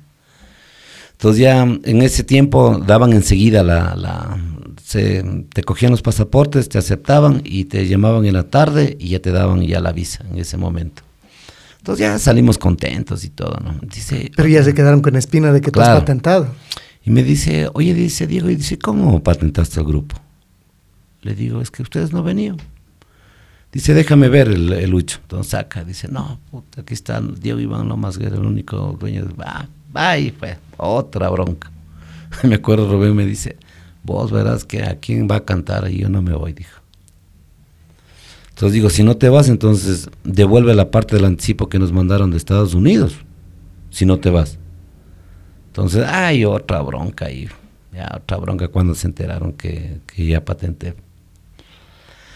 Entonces ya en esa bronca, después ya habló doña Lola, habló el productor de allá, el don, el don Hugo Zavala, habló y ya, vuelta, nos, nos fuimos a la gira. Pero sí se fue Rubén. sí, sí, sí. Porque me imagino que era una fuerte cantidad de dinero de devolver, ¿no? fuimos. Claro. Y una vez que te dan un anticipo, devolver es feo, ¿no? Ya, pues. Ya. Porque ya lo gastas, ¿no? Ya lo gastas. Y- y devolver luego, qué sé yo, ahora que, se- que te den un anticipo de unos dos mil, tres mil dólares, devuelve eso, o sea, sí te pesa. Claro, obvio. Claro. Obvio, y en ese tiempo que, que solteros, más se gastaba siendo soltero. Entonces, ya pues ya fuimos a la, fuimos a Estados Unidos y eso fue agosto y trabajando bien agosto. Bueno, teníamos ya los, los inconvenientes así ya, pero bueno, llevables, ¿no? Ya ellos ya sabían que, que el grupo ya estaba patentado a mi nombre. Eh, ellos tenían una habitación y otra habitación. Éramos tres, tres. Tres en un no- lado, tres no se otro lado. llevaban. Ya no, ya no. O sea, estábamos cumpliendo. Entonces resulta que el 11 de septiembre del 2001, justo nosotros vivimos el, el atentado, justo ese día. Justo ese día estábamos, nosotros vivíamos en, en, en, en la parte de, de Brooklyn, Brooklyn en, en, en, en la parte alta de Brooklyn, ahí vivíamos. Entonces, nosotros, o sea, eh, escuchamos el, el estallido de la- del, del primer avión en la torre. Entonces salimos al, al, al Bill, al, al edificio, a, a- a ver, ¿no? Y nosotros decíamos, "Uy, qué tan ciego el, el piloto que no vea tremendos las torres gemelas que se, se, ve, se ve apenas se, se llega a Nueva York, lo primero que se ve son las torres gemelas. Entonces pensamos que fue una falla del... Y estábamos así, y viendo así cuando vemos que otro avión viene y se da la vuelta y ¡boom! En vivo y en directo vimos nosotros eso. Entonces, obviamente, pues ya el, el país ya toque de queda, los militares, los aviones, así que... Chao que- eventos. Claro, chao eventos que están atacando Estados Unidos, Nueva York, y oh, ya fue el caos ahí. Entonces, obviamente todos los eventos se terminaron. Claro. Entonces, el don Hugo Zavala, el empresario, dice, Diego dice, hagamos una cosa, el, el este mes de septiembre pasémoslo al mes de octubre. Digo, don Huguito, el mes de octubre tengo la agenda llenita en Ecuador e incluso el Rosal Producciones estaba haciendo en la Plaza de Toros de aquí de Cuenca la, el- la llegada de la gira triunfal de Su Majestad Estarbán, aquí en la Plaza de Toros, eh, que estaba haciendo el don, don el, el licenciado César Quispe. Entonces digo, no, no, no podemos, don Huguito, digo, es imposible. Digo, no fue su culpa ni tampoco la nuestra. Mejor, nosotros nos retiramos y nos vamos al Ecuador. Entonces yo pensé que, que, que, que Luis y Rubén, o sea, tenían la palabra porque teníamos eh, contratos firmados aquí en el Ecuador, teníamos agenda viernes, sábado, domingo y, hasta lunes, así teníamos, todo el mes de octubre teníamos, o sea, copado. Incluso los adelantos de- de ese mes ya nos habíamos repartido. Entonces, eh, don Hugo le digo, no, don Huguito es imposible, para nada no nos podemos quedar, porque la- ya la gente está full en Ecuador. Entonces, yo le digo que no, entonces habla con el Rubén y con el Luis, Se quedan. y ellos aceptan No. por 10 mil dólares, eh, porque don Hugo me dice, yo le pago 10 mil dólares más, no es por el dinero. Digo, ¿y las presentaciones de Ecuador? No es por el dinero, don Huguito. Entonces, ellos aceptaron los 10 mil dólares y, y se me quedan allá. Ah, eh, También ahí fue otra bronca. Entonces yo me fui, hablé con ellos, me dijo, no, que- bueno, igual, ese no es, ya no, ese es tu grupo, tú verás qué haces, porque ese, ese Su Majestad Estarán, ese ya no es nuestro grupo, es tu grupo, tú patentaste y tú sabrás qué es lo que haces. Digo, entonces devuelve la plata de los, de los anticipos de octubre. No, no sé, ya eso ya, nosotros vamos a quedarnos aquí a, a vivir aquí en Estados Unidos. Bueno, y ahí fue la bronca. Esa fue la última bronca que tuvimos. con- Puñetes. Puñetes de Hubo todo. puñetes. Puñetes, había, uf. Pasamos como casi media vida peleando con el- mi pana Rubén. ¿En serio? Claro, y hubo puñetes y todo. De ahí cogí mis instrumentos, de ahí Les dejaste sin instrumentos ahí. Cla- Es que eran míos, entonces yo cogí mis instrumentos y, y me fui a Queens. En Queens tengo unos, unos compadres, entonces me fui a Queens. Pero tú tienes compadres en todo lado, me estoy dando cuenta. Sí, sí, es que lo que pasa que lo lindo de la música que tú tienes eh, muchas amistades, eh, compadres. Te diré que te juro, tengo compadres en, en Colombia, tengo compadres en Perú, en Bolivia, Estados Unidos, en España, o sea. Y, y- pero yo soy de las personas que cuando yo voy, no me gusta molestar. Yo así, no, compadre, por aquí mejor me quedo. O sea, como siempre te dan Pero un qué, qué, hospedaje. qué todo. compadres, porque te, le, el- qué sé yo, eh, suelen decir, cargaste al guagua. Sí, sí, sí. Mis compadres de Estados Unidos. O sea, y, tú eres padrino de Soy bautizo. padrino de bautizo de... de, De, mucha, de mucho niño, ¿no? Sí, sí, sí se podría decir. Ah, ya, entonces te vas a, a ver a los compadres en Queens. Claro, yo ya me quedé en Queens y después estábamos con Franklin Chato, los dos. El Henry se quedó con el Rubén, con el Luis y con el Rubén. Con Diego. Eh, con el Rubén, el Rubén, el Luis Alfredo y, y Henry Salas. Los tres se quedaron ahí. Entonces yo estaba con Franklin Chato, que era el pianista, y mi persona. Entonces digo, ¿Y ahora qué hacen? ¿qué vamos a hacer? Digo aquí. Y si estaba toque de qué de Estados Unidos, ¿no? entonces digo, vámonos al Ecuador. Entonces ahí llegamos al Ecuador, entonces ahí a ver músicos, ahí vino, ahí en ese, en esa época, pues vino el, el al Clever Javier, yo le, yo le conocí tocando la guitarra y cantando, le conocí a Clever Javier y le pedí el número.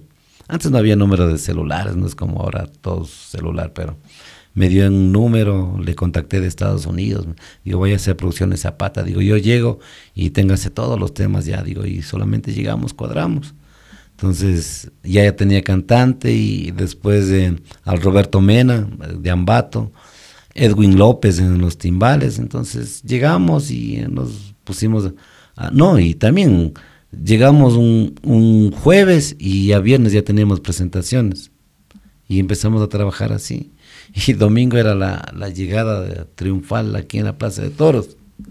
Y todos, o sea, ¿dónde está Rubén? ¿Dónde está Claro, eso te iba a preguntar. O sea, eh, la gente pregunta Claro, por. obvio. Claro, es que ya, por ejemplo, cuando es un grupo, la gente, por más que tú digas yo soy el que lidero, yo soy el que manejo, pero la gente, hay chicas que le estaban esperando a Rubén. Obvio. Hay gente que le estaba esperando a, a- a- a Luis a Alfredo. Luis Alfredo. Al Henry Salas, obvio. Entonces, Hasta- hay gente que espera hasta al, al, Al al- chofer. al chofer. Al utilero. claro, al utilero. Hay gente que, está en eso, ¿no? ¿Y qué dice? no, pues ya como ya sabía, el licenciado César Quispe ya sabía, entonces nos hizo presentar al último, casi 8 de la noche ahí en la plaza. Para que no haya mucha bronca. Claro, y, y apagadas las luces. y ya pues ya salimos, tocamos y después eh, hicimos animaciones y bueno, con la voz de Clever Javier, pero o sea, la gente no es tonta, la verdad no es tonta, la gente se esperó hasta el último y querían a ver, ¿y qué es el Rubén Darío? ¿Qué es esto? Ya, y, uf. Entonces ya empezaba a tener los inconvenientes, entonces los otros, las otros um, eh, productores que me habían contratado me decían, no, si no viene Rubén, no viene Luis. Y sí, ¿qué pasó? Entonces yo les digo la verdad. Digo, ellos se quedaron allá, entonces yo estoy dando la cara. Pero si quiere que mejor le devuelva yo el dinero, mejor yo le devuelvo el dinero, porque esa es la verdad, o sea, yo no tengo por qué mentirle, o sea, y no tengo de dónde aparecerles, porque yo no soy mago, entonces yo les decía a todos la verdad. Entonces algunos eh, me retiraban el, el- el contrato y otros aceptaban. Entonces, Pero ¿y la plata sí tenías no, para devolver? Es que sí tenía, dando gracias a Dios, pues sí, sí, sí, sí tenía, pues para, para devolver.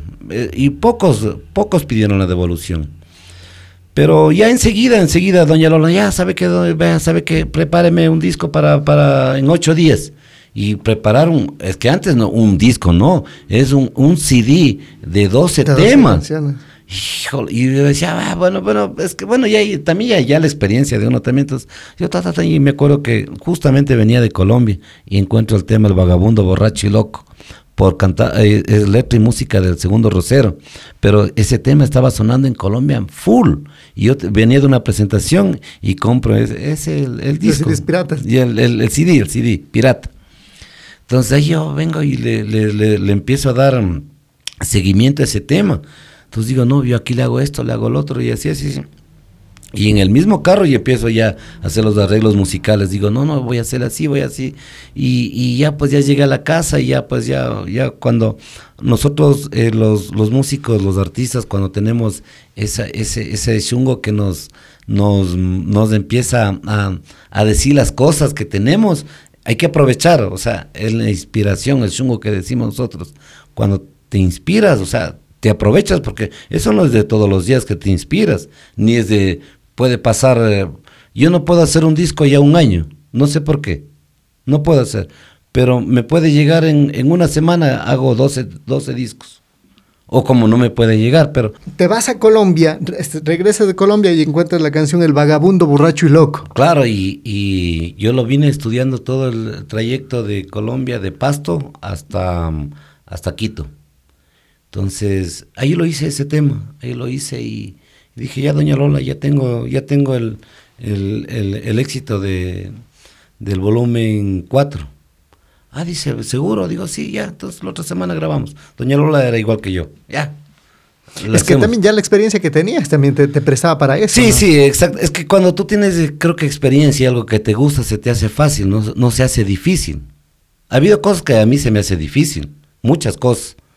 Pero algo Mm. que, que, que tú te gusta, algo que tú ya sabes y tienes experiencia, se te hace fácil. Entonces, claro, y lo hicimos, fuimos, grabamos, el vagabundo borracho y loco, y en ese Y tiempo. pega. Claro, pe- ahí, Con la voz de... eh, Clever Javier, con la voz de Clever Javier. Y ahí también ya sumó el, el Coqui Jarrín.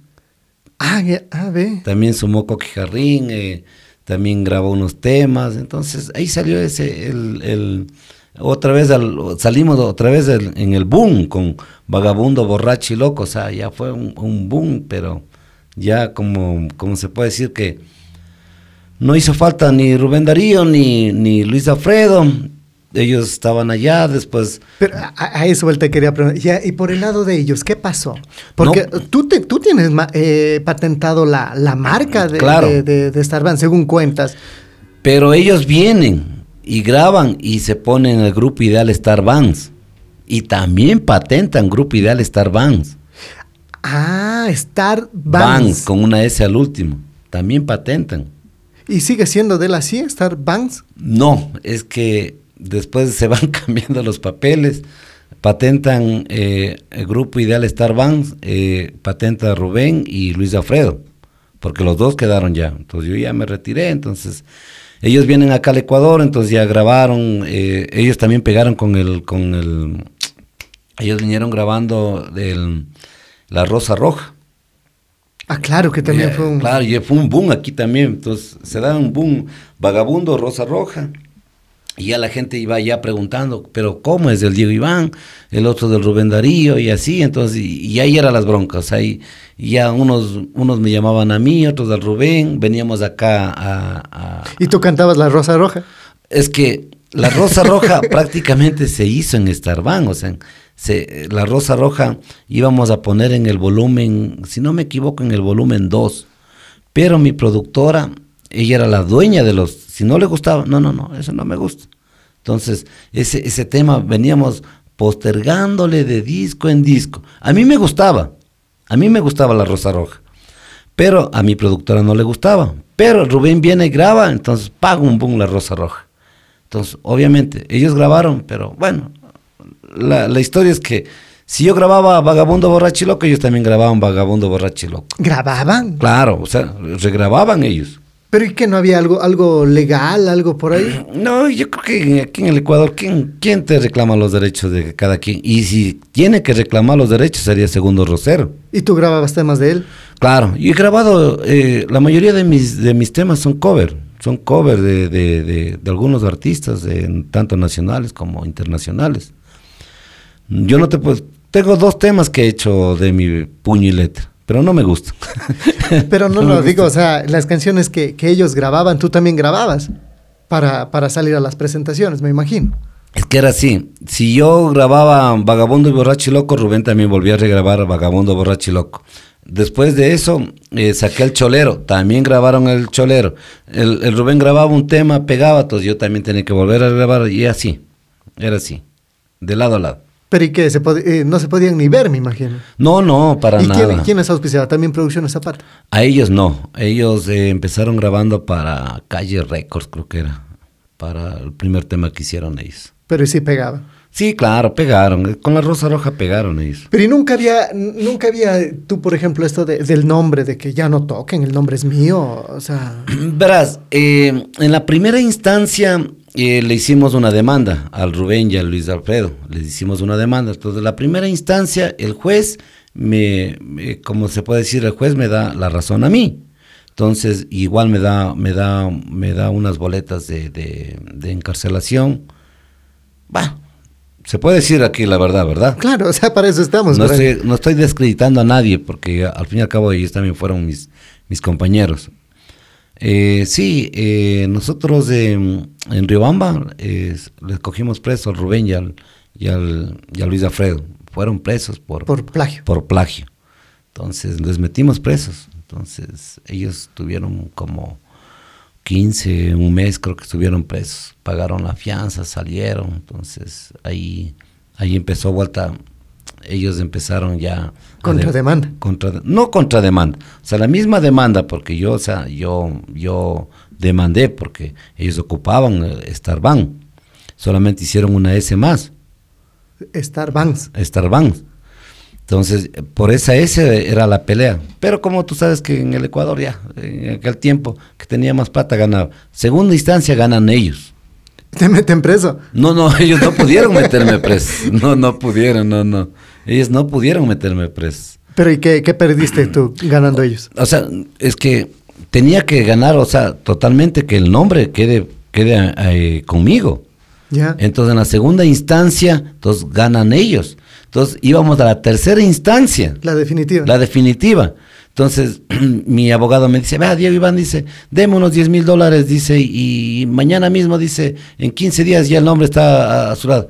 15 mil dólares, digo, más lo que me vengo gastando, más el tiempo. ¿Sabe qué? Y por último, yo ya estaba enamorado de mi ex esposa de acá de Cuenca. Y dije, ¿sabe qué? Por último, que trabajen como les dé la gana. ¿Saben qué? Mejor es, cogí mis cositas de Quito y me vine a vivir acá en Cuenca. Y dejé todo ahí. Dejé todo ahí. El juicio quedó ahí. Quedó ahí. Pero resulta que yo ya, vine a vivir acá, ya hice mi vida acá, yo ya, mis hijos, ya la casa, y ya vos sabes, como, como, como, como papá también, entonces ya, pues ya, ya trabajar para hacer la casa, y en, en sí, todas esas cosas, entonces yo ya, ya pasaba yo más acá, entonces como que, como que de un tiempo, pues yo descuidé ya la música, porque ya, pues yo estaba ya acá, me puse otro negocio, entonces estaba como que no poniendo mucho atención a la música. Entonces Rubén él sí seguía trabajando con el Luis Alfredo, entonces esas cosas. Entonces, bueno, nadie parábamos bola a esa demanda que pasó. Pero a raíz de unos cinco años atrás, vino mi hermano, mi hermano Jaime vino acá a Cuenca, entonces estábamos conversando y me dice, ve hermano, dice, ¿qué pasó con la demanda que, que les hizo al, al, al Rubén y a Luis? Digo la verdad, yo vine a vivir acá y esa demanda quedó allá. Más gasto en abogados. Más gasto en abogados, más tanta cosa. Y mi abogado me quería más pata. Dije, no, no, yo mejor. Ay, ellos, él es Rubén Darío y su grupo ideal Starban, y yo soy su majestad Starban, de, de Diego Iván. Ya los clientes saben, la gente conoce. Dice, ve hermano, dice, pero. y la demanda, digo, ahí quedó. Dice, ve hermano, hagamos una cosa. Dice, ¿por qué usted no me da una. una eh, ¿Cómo se dice? Eh, ¿Autorización? Una autorización para yo remover ese juicio. Entonces digo, bueno. Entonces yo fui, hicimos en el notario, le di la- el poder, un poder se llama. Entonces le di el poder a mi hermano hace seis años por ahí. Entonces mi hermano con ese poder se fue a Quito, porque él vive en Quito. Entonces, bueno, él seguía, seguía y le, yo le llamaba, "Oye, hermano, ¿y en qué sigue? Pucha, está en buenas, estamos en buenas manos, estamos caminando bien, estamos caminando bien. Bueno, pasó ya mucho tiempo con mi hermano con, con, con ese juicio. Como él vivía allá, allá a pies de allá, entonces él estaba ahí todos los días, todos los días, hasta que, la verdad, hasta yo me sorprendí, hasta yo mismo me sorprendí cuando mi hermano, ah, y, y la palabra era esta, me dice, ve hermano, si yo gano el juicio, déjeme ese grupo a mi nombre, déjeme que yo me haga cargo de, de- de ese, de ese grupo, De Starban. del grupo ideal, del grupo ideal Starban. Y su majestad. El su majestad es mío. Grupo Ideal Star Bands era el que estábamos peleando. Yeah. Entonces mi hermano me dice, si yo gano, déjeme que, que yo me quede con el Grupo Ideal Star Bands. Digo, hermano, la verdad, ni yo mismo te creo, hermano, que va a ganar. Pero, listo. Pero estamos ya hablando de, sí, unos cinco años. Ganó mi hermano ese nombre. ¿Es dueño del Él grupo es el Ideal dueño del Grupo Ideal Star Bands. ¿Y ahora y qué pasa con Rubén? Según sé que, mm, bueno, Rubén después de, de- de que se enteró me llamó a reclamar, le dije, mira, yo no tengo nada que ver, digo, yo vivo acá en Cuenca, loco, ¿sabes qué? Arréglate con mi hermano. Mi hermano es el que hizo todo, así que arréglate con él, yo no tengo nada que ver. Yo tengo mi grupo, se llama Su Majestad de Sarván de Diego Iván, y a ti también ya te conocen, tú también ya tienes tu nombre, así que, ¿quieres pelear el grupo Ideal Star Bands? Entonces, pelea ahí con, con, con el Jaime. Conmigo no. Es yo la verdad, o sea, no, no, ni siquiera estaba mi nombre, ni siquiera la patente está mi nombre. La patente salió a nombre de Jaime Hernán Lomas Guerra, a nombre de mi hermano. Pero y, y, y el y- pero él sigue utilizando. Mi hermano sigue utilizando. No, digo, el- el, Rubén. el Rubén. Eh, sí, y según sé que el, el Rubén le había puesto otra contrademanda y así, pero yo te digo la verdad, o sea, yo creo que ya más bien tienen que arreglarse de ellos, porque yo tengo acá, dando gracias a Dios, tengo acá mi nombre, tengo, tengo mis clientes, y yo creo que Dios nos ha dado para todo, para todos. Pero ya del, del grupo ideal, ahí sí, la verdad, ahí sí. ¿Qué te podría decir? Pero y, y, y- qué pasó también con, con, con Rubén, por ejemplo? Se separa con, con Claro, se separa de Luis Alfredo, de mi, Luis de mi ex cuñado, se separan ellos también. Y también sale Grupo Ideal Star Band de Luis Alfredo. Yo me sorprendo, ¿no? Y, y- y perdón que, que- que me ponga a- con, con cara, con cara de que, ¿por qué todos se ocupan el mismo nombre? Porque hasta donde yo sabía, falleció eh, eh, eh, Luis Alfredo y los hijos se dividían dos. De nuevo, por ahí habían dos grupos de los hijos. Así es. No, eh, Luis Alfredo solamente tuvo un, un solo hijo, Daniel Cabrera. Pero habían dos grupos de que, que salían de, de la línea de él. Sí, lo que pasa que no solo dos, eh, eh, mi sobrino y mi hermana, cuando, cuando Luis Alfredo se separó, grabó, pegó, pegó Luis Alfredo, Sí, pegó, había una canción que, que- el, justamente grabó ese, el, el, el- ¿cómo es? El Camino al Cielo. Ah, claro, con esa canción. Con esa pegó. Entonces, el, el, cuando, cuando grabó el Luis, entonces el Luis, pum, arriba. Estaba más arriba que, el, que, que mí, que el, que el Rubén. O sea, él estaba arriba que nosotros. Entonces él pegó. Entonces, justamente en ese auge le sucede el accidente. Fallece. La fama le debe haber durado unos cinco meses. Y fallece. A lo que fallece, entonces se queda a cargo mi hermana Amparo y mi sobrino Daniel. Entonces, ahí se quedan con el grupo ideal Star Band de Luis Alfredo. El otro grupo ideal Star Band de Rubén Darío, su majestad Star Band, que, que empezamos. Pero como yo consciente y, como decir la verdad, o sea, yo digo, Dios nos da para todos. O sea, ya no me importaba, o sea, p- ellos tienen su trabajo por, por, por todo lado, igual que uno, o sea, por todo lado. Yo simplemente voy y hago mi trabajo. Y si la gente me prefiere y me sigue contratando, solamente agradezco a Dios.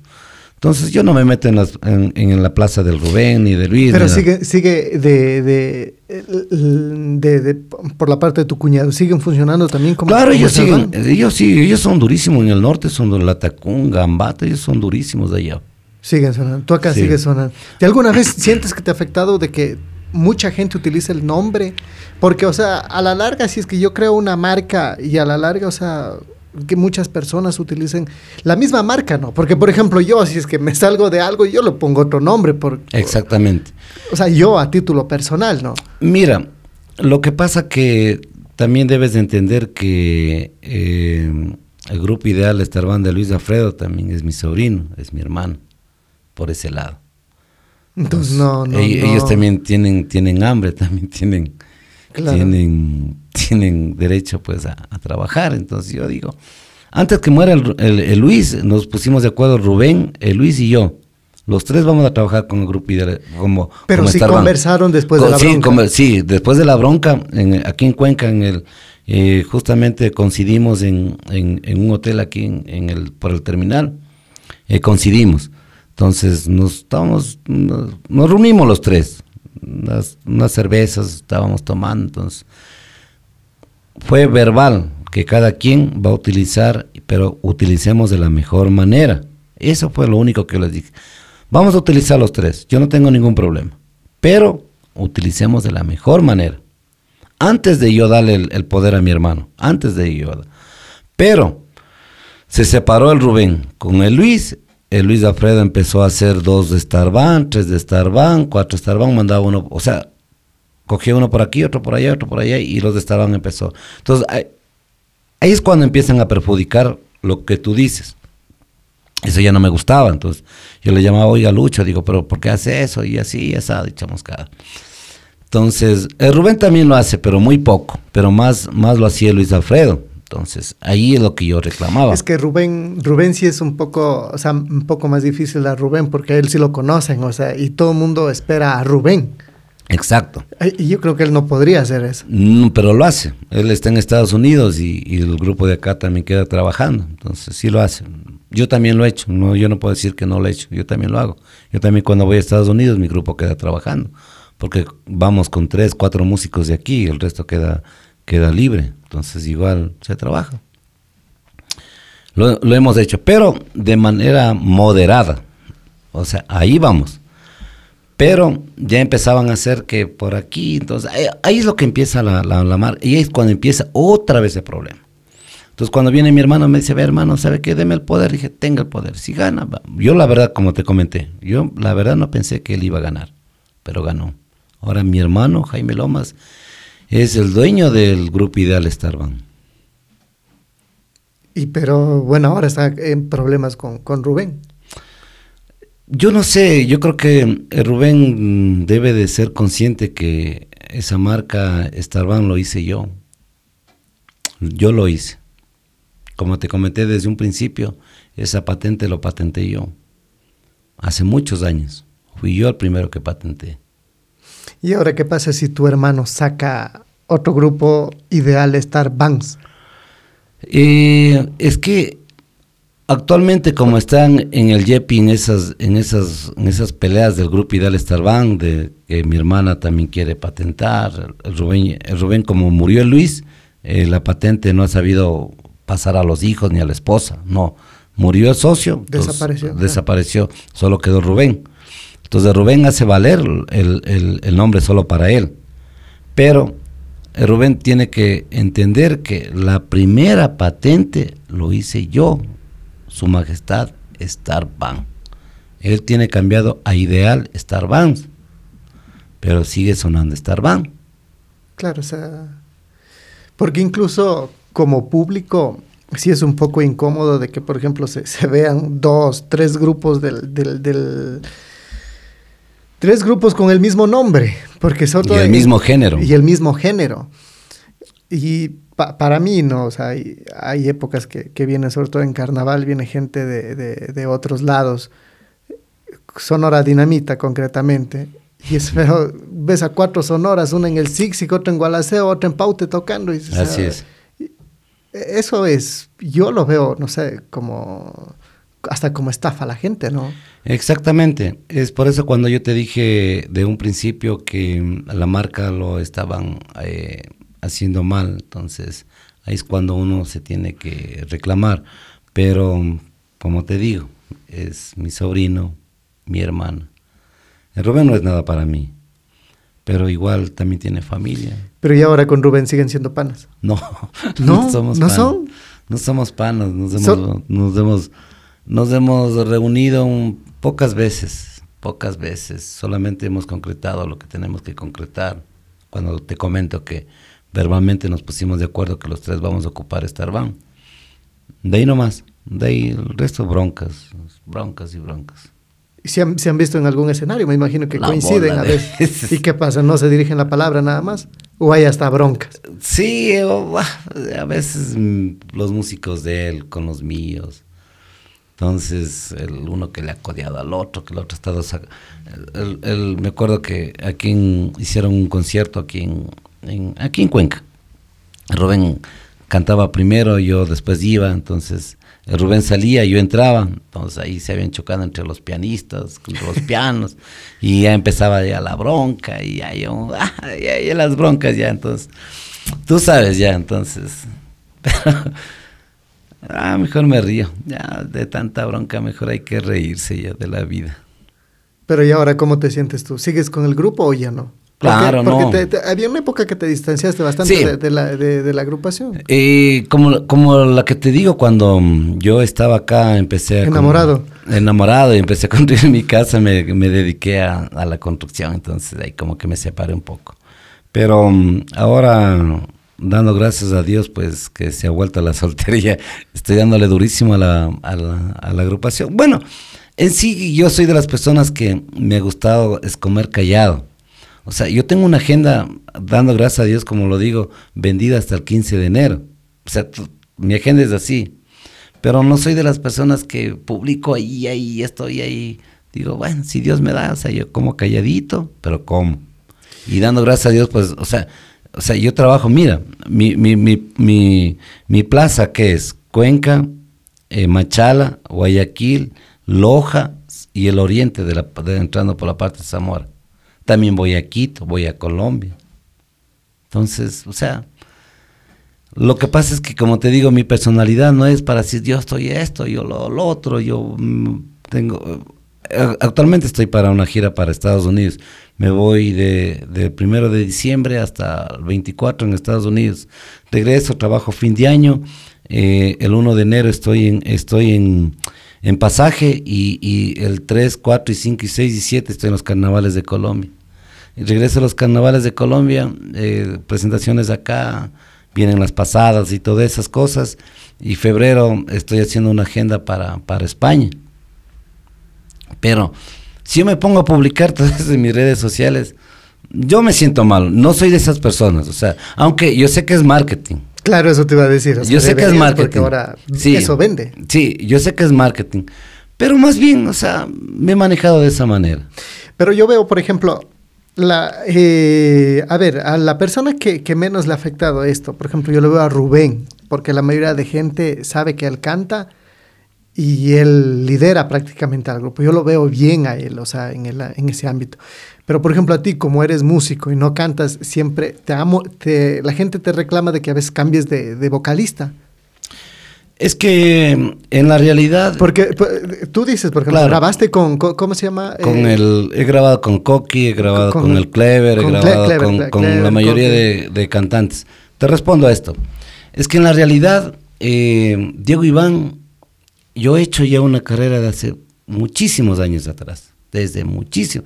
Desde que empecé con Rockstar, yo he hecho, una, he hecho un nombre.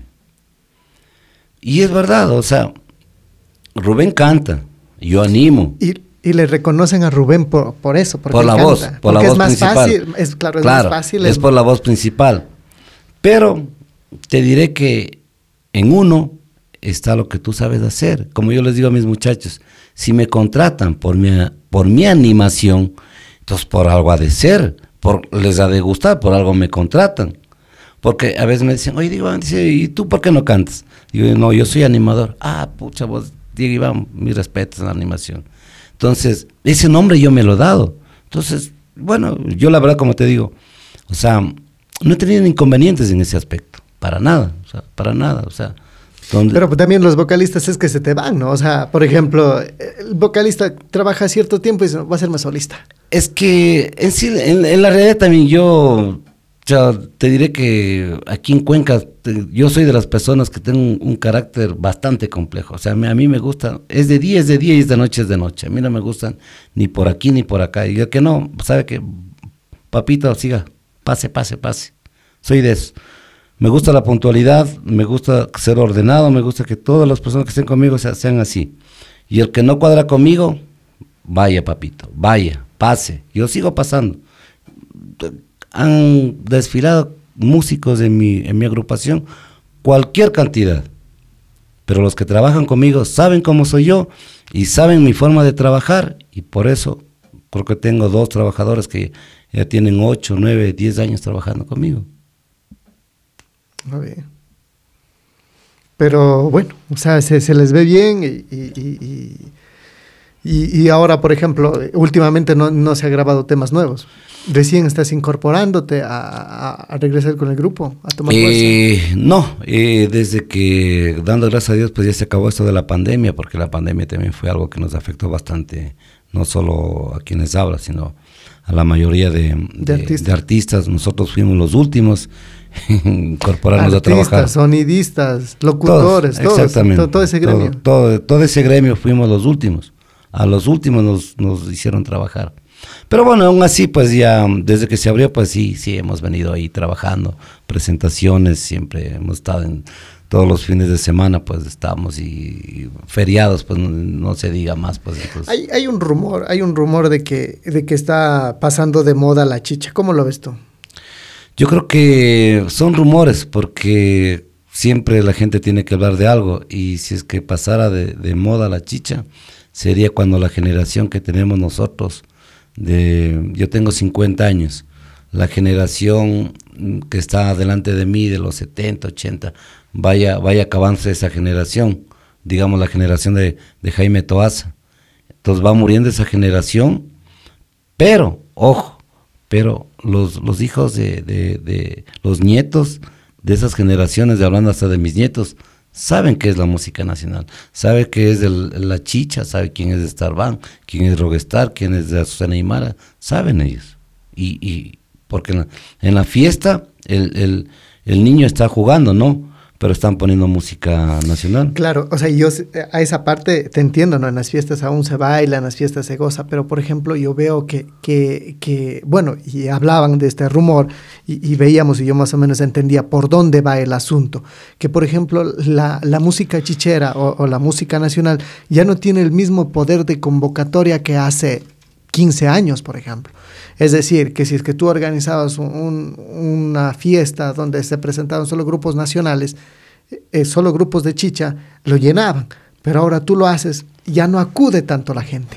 Es que tú tienes que darte cuenta que todo ha ido evolucionando.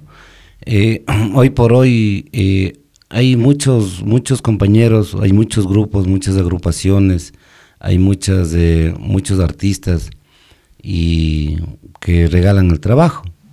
Y puede decir que por ese lado se puede decir que se, se, quiere acabar el trabajo porque hay, hay, mucha, bueno, no competencia para uno, porque uno tiene sus precios y, y cuando me dicen esos precios a mí digo, con todo el dolor del alma, con todo respeto, yo puedo decir, me quedo en la casa durmiendo, para que me paguen un precio como cobran otros ciertos compañeros. Entonces, por ese lado se podría decir, por, porque hay mucho, mucho, mucho grupo, mucho artista que no, que no se valoran ni ellos mismos, peor para que valoren a, a otras personas. ¿Y también será la falta de producción nueva? También, es que también esto de la tecnología también nos golpeó bastante. Mira nosotros como, como grabábamos antes. Producciones Zapata por cada disco de 12 temas, cada CD, me pagaba, ya era dólares, me pagaba mil, mil doscientos dólares por cada disco. Me pagaba. Encima de eso, me pagaba estudio de grabación. Eh, el video, pagaba todo ella, gastos del video, de hospedajes, de, de alimentación, todo pagaba la empresa y además nos pagaban a nosotros 1.200, 1.500. ¿Y encima regalías algo? Claro, regalías, regalías. Las seis se daba regalías. Yo me acuerdo que el último disco que me pagaron, yo grabé para, para Flores Records Internacional de Nueva York, me pagaron seis mil dólares. El último que yo cobré. ¿Qué tiempo? Estamos hablando de unos 10 años atrás. ¿Y de ahí no se grabó más? Ya no. Ahora tú tienes que grabar. Ahora tu producción es la tuya. Tú tienes que poner estudio de grabación, pagar a los músicos, hacer el video, pagar a los camarógrafos, pagar eh, estadía, alimentación. Ahora tú tienes que hacer. Grabar un tema, ¿cuánto cuesta aproximadamente? ¿Tres mil, cuatro mil dólares? Eh, estamos hablando de unos, con video y todo, unos 2.500 a 3.000 dólares. A tres mil dólares. Ujú. Y eso tienes que tener de tu bolsillo. Porque ya nadie Una canción. Una canción. Una sola canción. Y tú sabes, los medios de difusión hoy en día. Si no eres Canje. compadre, no te paga. no, no, canje. ¿Quiere que le suene al temita? Canje. ¿Qué es ese canje?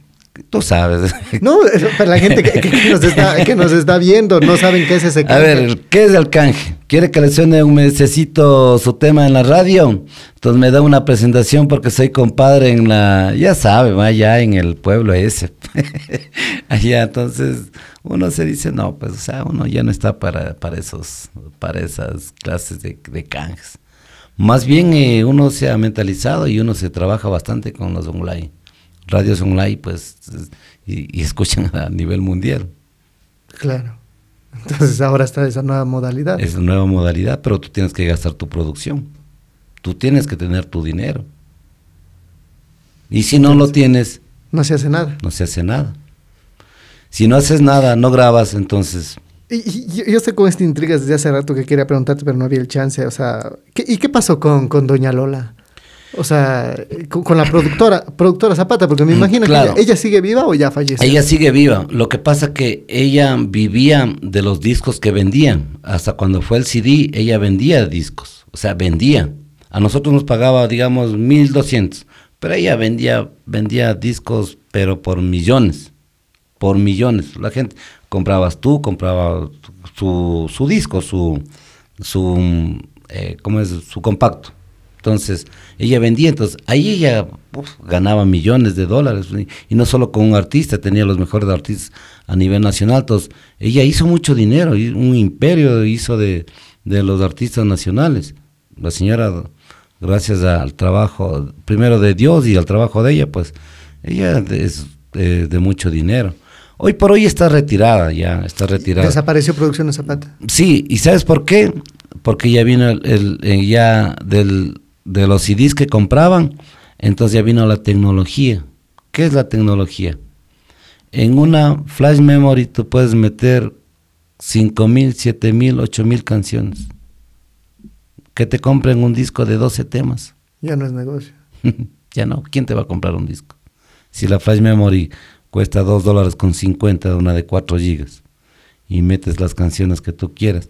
Tú vas a las redes sociales, em, YouTube, eh, Vagabundo Borracho Loco de Su Majestad Starban, pa, coges, grabas y ya, es todo. Antes no había eso, tú tenías que comprar el disco. Después vinieron los piratas que, pirateaban los discos, los, los discos, eh, los CDs, pirateaban, pero también les compraban a los piratas. Ahora ya no, ahora ni los piratas. Entonces la tecnología les fue acabando a los productores, la tecnología. Entonces hasta que la señora decidió en, en mejores ya retirarse. Sea, ya no hace nada producción de zapatos, ni espectáculos. No, nada, nada. Ya está ya de su edad la señora, además es mi comadre. Eh, está dedicada, vende instrumentos musicales, equipos de amplificación allá. Ah, pero o sea, sí tiene sí, un sí. negocio por ahí. Ujú, Sí tiene para entretenerse, sí, tienes en, en el centro de, de, de Quito, en San Francisco, la Plaza Santo Domingo, por ahí es. Y se llama así Producciones Zapatas. Sí, mismo. producción Ah, ve, ese dato no sabía. Bueno, señoras y señores, tenemos acá un banco de preguntas. Eh, muchísimas gracias a la gente de Flash Motors. Acá tenemos la caja maldita. Son unas preguntas que, que la gente mm, ya posteamos que iba a venir Diego Iván y ya nos mandaron algunas cosas que no sé si es que te incomodarán, pero bueno, va- vamos No a responder. nada. No pasa nada, absolutamente nada. Sí, he vivido en la Mena 2. Vamos con la primera pregunta, señoras y señores. Atención, la caja maldita. ¿Le has quitado una pelada a un trabajador tuyo? Sí. No, ¿qué? Oye, pero no, ¿qué pasó? ¿Y dónde queda el jefe? No sé. Oye, pero ¿sabes qué? Y, y- y a la larga me arrepentí de haber hecho eso. Quitar una pelada al, al músico tuyo, no. Sí, fue una anécdota. cuéntame, cuéntame, ya. Es que este es de anécdotas. este. Verás. No pasa- sé, no sé, no sé quién me envió esto, pero ahí está. eh, al- algo saben, ve. Verás, pasa que Clever Javier estaba mm, eh, amigo de mi ex mujer. O sea, él era el amigo de mi ex mujer. Bueno, en aquel tiempo, pues, o sea, amigos, ¿ya? Entonces, eh, él estaba como que vacilando con ella. Entonces, solamente a mí me decían, "No, una pelada que tenemos, puta, que es aniñada, que es puta, que es hermosa, que ni sé qué, ni sé cómo, ni sé cuánto. Yo como andaba con, con aquel tiempo con la bola de peladas, o sea, no, no paraba bola y así. Entonces, cuando fuimos a San Joaquín, entonces me dice, ve, Diego Iván, dice, le presento. ¡Wow! Digo, ¿cómo? Una peladaza. ¡Wow! Sí, muy bonita. Bueno, hasta ahora es bonita, es mi ex mujer, pero como que me flechó. Y wow, me quedé, dije, wow, y así, entonces, y, y el Clever, o sea, era como que iban a ser novios ya. O sea, él estaba haciendo el proceso de, de, de, de- del enamoramiento y todo eso. Entonces él les llevaba las presentaciones y todo. Entonces, Él estaba calentando ya, el caldo y claro, y te comes. ya me lo comí la presa, hermano. Ahí está cuando digo me arrepiento de haber hecho eso. Por eso me casé. Ahí fue cuando me casé, hermano. Y por un reto me metí, hermano. ¿Por qué quieres hacer reto? Es que mm, el Clever Javier y el Coqui andaban los dos eh, enamorándole a, mi ex, o sea. Pero yo no me llevaba con ella porque ella me veía que yo era muy mujeriego, que eh, entraba una, salía otra del hotel y, en el carro siempre andábamos con, nosotros las llamamos las chistosas y así, entonces ella veía. Entonces decía, ah, su jefe es un perro, así, así, así, bueno, ya no le paraba bola. Entonces, eh, resulta que una vez se han estado peleando el Clever Javier con el Coqui, los dos cantantes, peleándose ahí, sacándose del aire, por la, por la Por chica la esta, pelada. por la pelada. Entonces yo voy y digo, ya, pues, o sea, ¿qué es tan puta si tenemos mujeres, pero para, para escoger y ustedes pelean por ella? Digo, ¿qué? ¿Ustedes ya siquiera le dieron un beso o algo? ¿Usted le dio un beso? No. ¿Vos, Coqui? Tampoco. Digo, van a ver, yo voy a ser el primero que le voy a besar a la, a la, a la chica esa. Y me meto por ese reto, mijo. Salí mal parado. Sales casando. ¿no? Y viniendo a vivir acá en Cuenca. Pero gracias a... No, me encanta esta, esta ciudad de Cuenca. Te juro, Yo voy a todos lados y siempre digo que, mm, dice, que ustedes del Starban de, de Quito, ¿de dónde? Digo, bueno, nacimos en Quito, pero ya somos de Cuenca. Yo, la verdad, y, y, eh, tuve una gira de medios recién hace, eh, la semana pasada en Colombia, y eran las mismas preguntas. Digo, no, o sea, yo, yo radico en Cuenca y la orquesta es de Cuenca. Y saben que hay el Starban de Cuenca, voy yo a la costa, yo voy para Olón, para la parte Y te de- conocen ya, por ejemplo, tú, el Starban de Cuenca. de Cuenca, y Rubén, el Starban de, de Quito. de. No, él, él es el Starban de Caluma, vuelta, porque él vive en Caluma. Caluma, ¿dónde es Caluma? Ahí sí me... me- Eh, me- Caluma es la, la parte de, de, entre, a ver, si tú entras por Babahoyo, por la costa, eh, por Pueblo Recho, ahí subes a Caluma. Vuelta, si te vas por la parte de, de- de Guaranda, por la provincia de Bolívar, eh, subes a Bolívar, a Guaranda y de ahí bajas. Ah, él vive en la costa. Eso Sí. no sabía. Yo pensé Él que vive allá, él radica allá. En, en la parte norte. No, de el, el grupo original que nació en Quito, ya nadie vive en Quito. Mi hermana vuelta se fue a vivir en Ambato. Y allá pasa el, el- el resto del, Sí. del equipo allá. Los, los dos o tres Starbands que Sí, ya... el uno está en Caluma, del Rubén. De Luis Alfredo está en Ambato y su majestad Starban está aquí en Cuenca. Ay, interesante.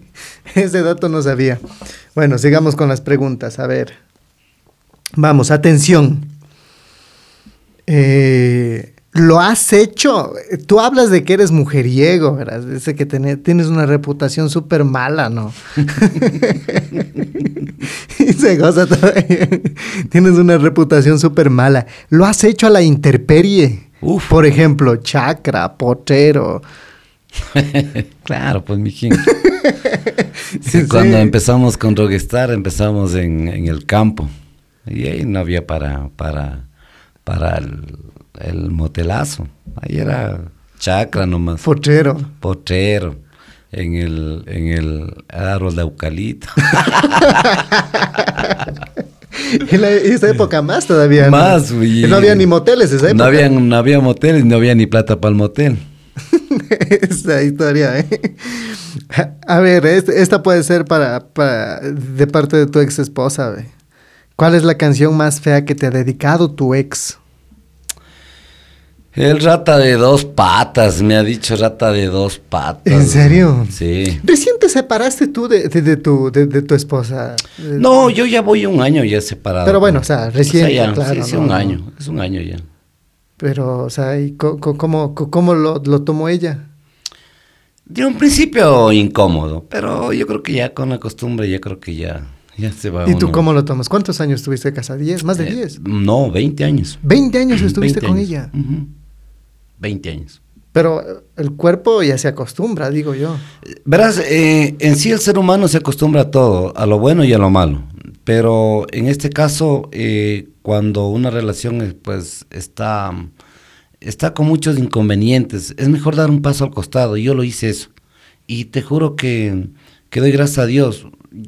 Yo la respeto mucho, es la mamá de mis hijos. Pero yo, yo di un paso al costado y me dediqué a trabajar al, al, al, al 100%. Y, y gracias a, a haber dado un paso al costado, pues eh, estoy como decir eh, nuevamente en, en, en, en contacto con, con mucha gente. Pero no se te hace pesado salir, por ejemplo, volver al ruedo a, a- a tus cincuenta y tantos. No, pero sí todas las semanas hemos estado trabajando. Yo, yo creo que en mi vida musical he de haber descansado unos unas cinco veces, unas seis veces, no más. O sea, todos los sábados trabajamos. Todos los sábados. Siempre tienes eso. Siempre, siempre, siempre. De ello, mi agenda está vendida hasta el 15 de enero. Interesante. Atención, vamos con la siguiente. ya aquí está ya. ¿Cuántas demandas tienes? Dice. Yo sabía que ibas a ver. Sí. Esto me parece el sálvese quien pueda. Oye, yo creo que, no sé, no, yo creo que de llevar el récord. Tengo más de 35 demandas. Todas de alimentos. No, eh, la mayoría de alimentos. ¿Sabes que recién estoy saliendo de los alimentos? Creo que me quedan unas 3, 4 demandas de alimentos. Pero en serio, no hay, no hay, no hay para, para el ponchito. Sí, pero, ¿qué te diré? Son gustos. Eh, la verdad, o sea, tengo también otras demandas porque a veces eh, mi, mi, mi personalidad, mi genio, que a veces eh, con los clientes se llegaba atrasado y a veces como que me hablaban y por ahí yo cogía vuelta los instrumentos, metía el carro, vuelta me iba, no tocaba. Tú eres de mal genio. Era, era más bien era... Se puede decir que era una etapa donde... donde ¿Inmadurez? Se puede decir que, que el- esto de, de la fama, esto como que te, te llega arriba y como que tú te sientes que nadie te puede decir nada. Más bien yo lo tomo así, porque es la verdad. O sea, hay, hay, hay etapas de los artistas donde nos, nos llega un, un Te- ego. la fea te un- marea. un- sí, nos La- marea. la fama te marea. Sí, nos marea. Hasta que nos... ¿Sabes cuando yo me estrellé en- en- así en el piso? Cuando tuve la pandemia, cuando no tuve un solo centavo ni para comprar un yogur para mi hija. Ahí valoré todo. Llegaba atrasado, llegaba borracho. Y, me decían algo, no, recojan los muchachos, vámonos, no toco. Obviamente me demandaban porque después habían destrozos a los sonidos, a todos, golpeaban a la gente. Entonces, pues, hay un poco de demandas y después las mamás de mis hijos, y en fin, nada de hermano, que creo que, sí, creo que tengo unas 34 demandas, creo, en toda mi vida. Y eso es desgaste a la larga, ¿no? Te diré que verás, yo le he tomado, pero yo sé decir esto y las penas. Las canas del Ecuador me las conozco, pero completicas. Completicas. Las canas, Canas. O sea, la cárcel. La cárcel. ¿Te, te han bajado del escenario alguna Ah, vez por, por, algunas por veces. pensiones alimenticias? Por, Algunas veces pensiones las pensiones alimenticias, sabes que eso no perdona. Ah, me han bajado del escenario. En las fiestas de Quito, me acuerdo que yéndome al escenario me dice, oiga, ¿usted es el Diego Iván?" Le digo, sí, que venga para hablar de un contratito. Me llevan una doble cabina, siéntese al medio. Digo, bueno, ya, adentro. sí, pero es que, ¿qué te diré, verás? Nunca me he preocupado, ni tampoco, ay, que lo, que lo malo, que esto, que... No, no, o sea, yo ya lo he tomado y digo, ah, bueno. Dando gracias a Dios, como siempre he tenido dinero, entonces ya, ya pasado tres, cuatro días, ya pagaba lo que tenía que pagar. Es que lo que pasa es que mi personalidad es que si alguien me viene de malas, te juro que de malas van a conseguir todo lo peor de mí, de malas. Pero si alguien viene, o sea, chévere. Yo tengo un- mi, una mamá de, de- de una hija que tengo en Quito. Y ella ha dicho, Diego, sabe que disculpe, que pero se ha olvidado de, ya está ya como tanto. Digo, chévere, digo, mija, ¿sabes qué? Dame dos días y te deposito. Pero tú sabes que falta las otras mamás, como, como ya saben que uno se está en los escenarios, que, que, que uno se debe al público.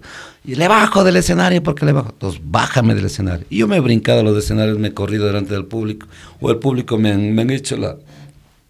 Perdón. En, en me acuerdo que en, en un show me salté al, al, al, al centro de la, de, la, de la gente, de la acumulación. de- pierdes, ¿eh?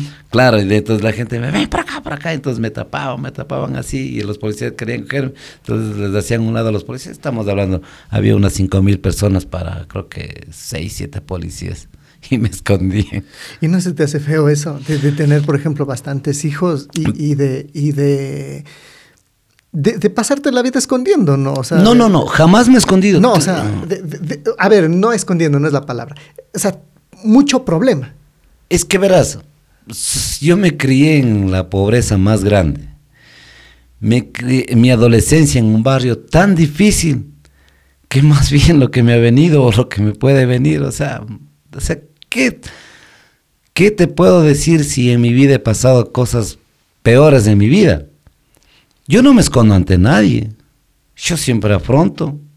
Soy de las personas bien frontales. Hasta para decir lo que sea, te digo siempre a ti, o como sé decir, se dice en la cara.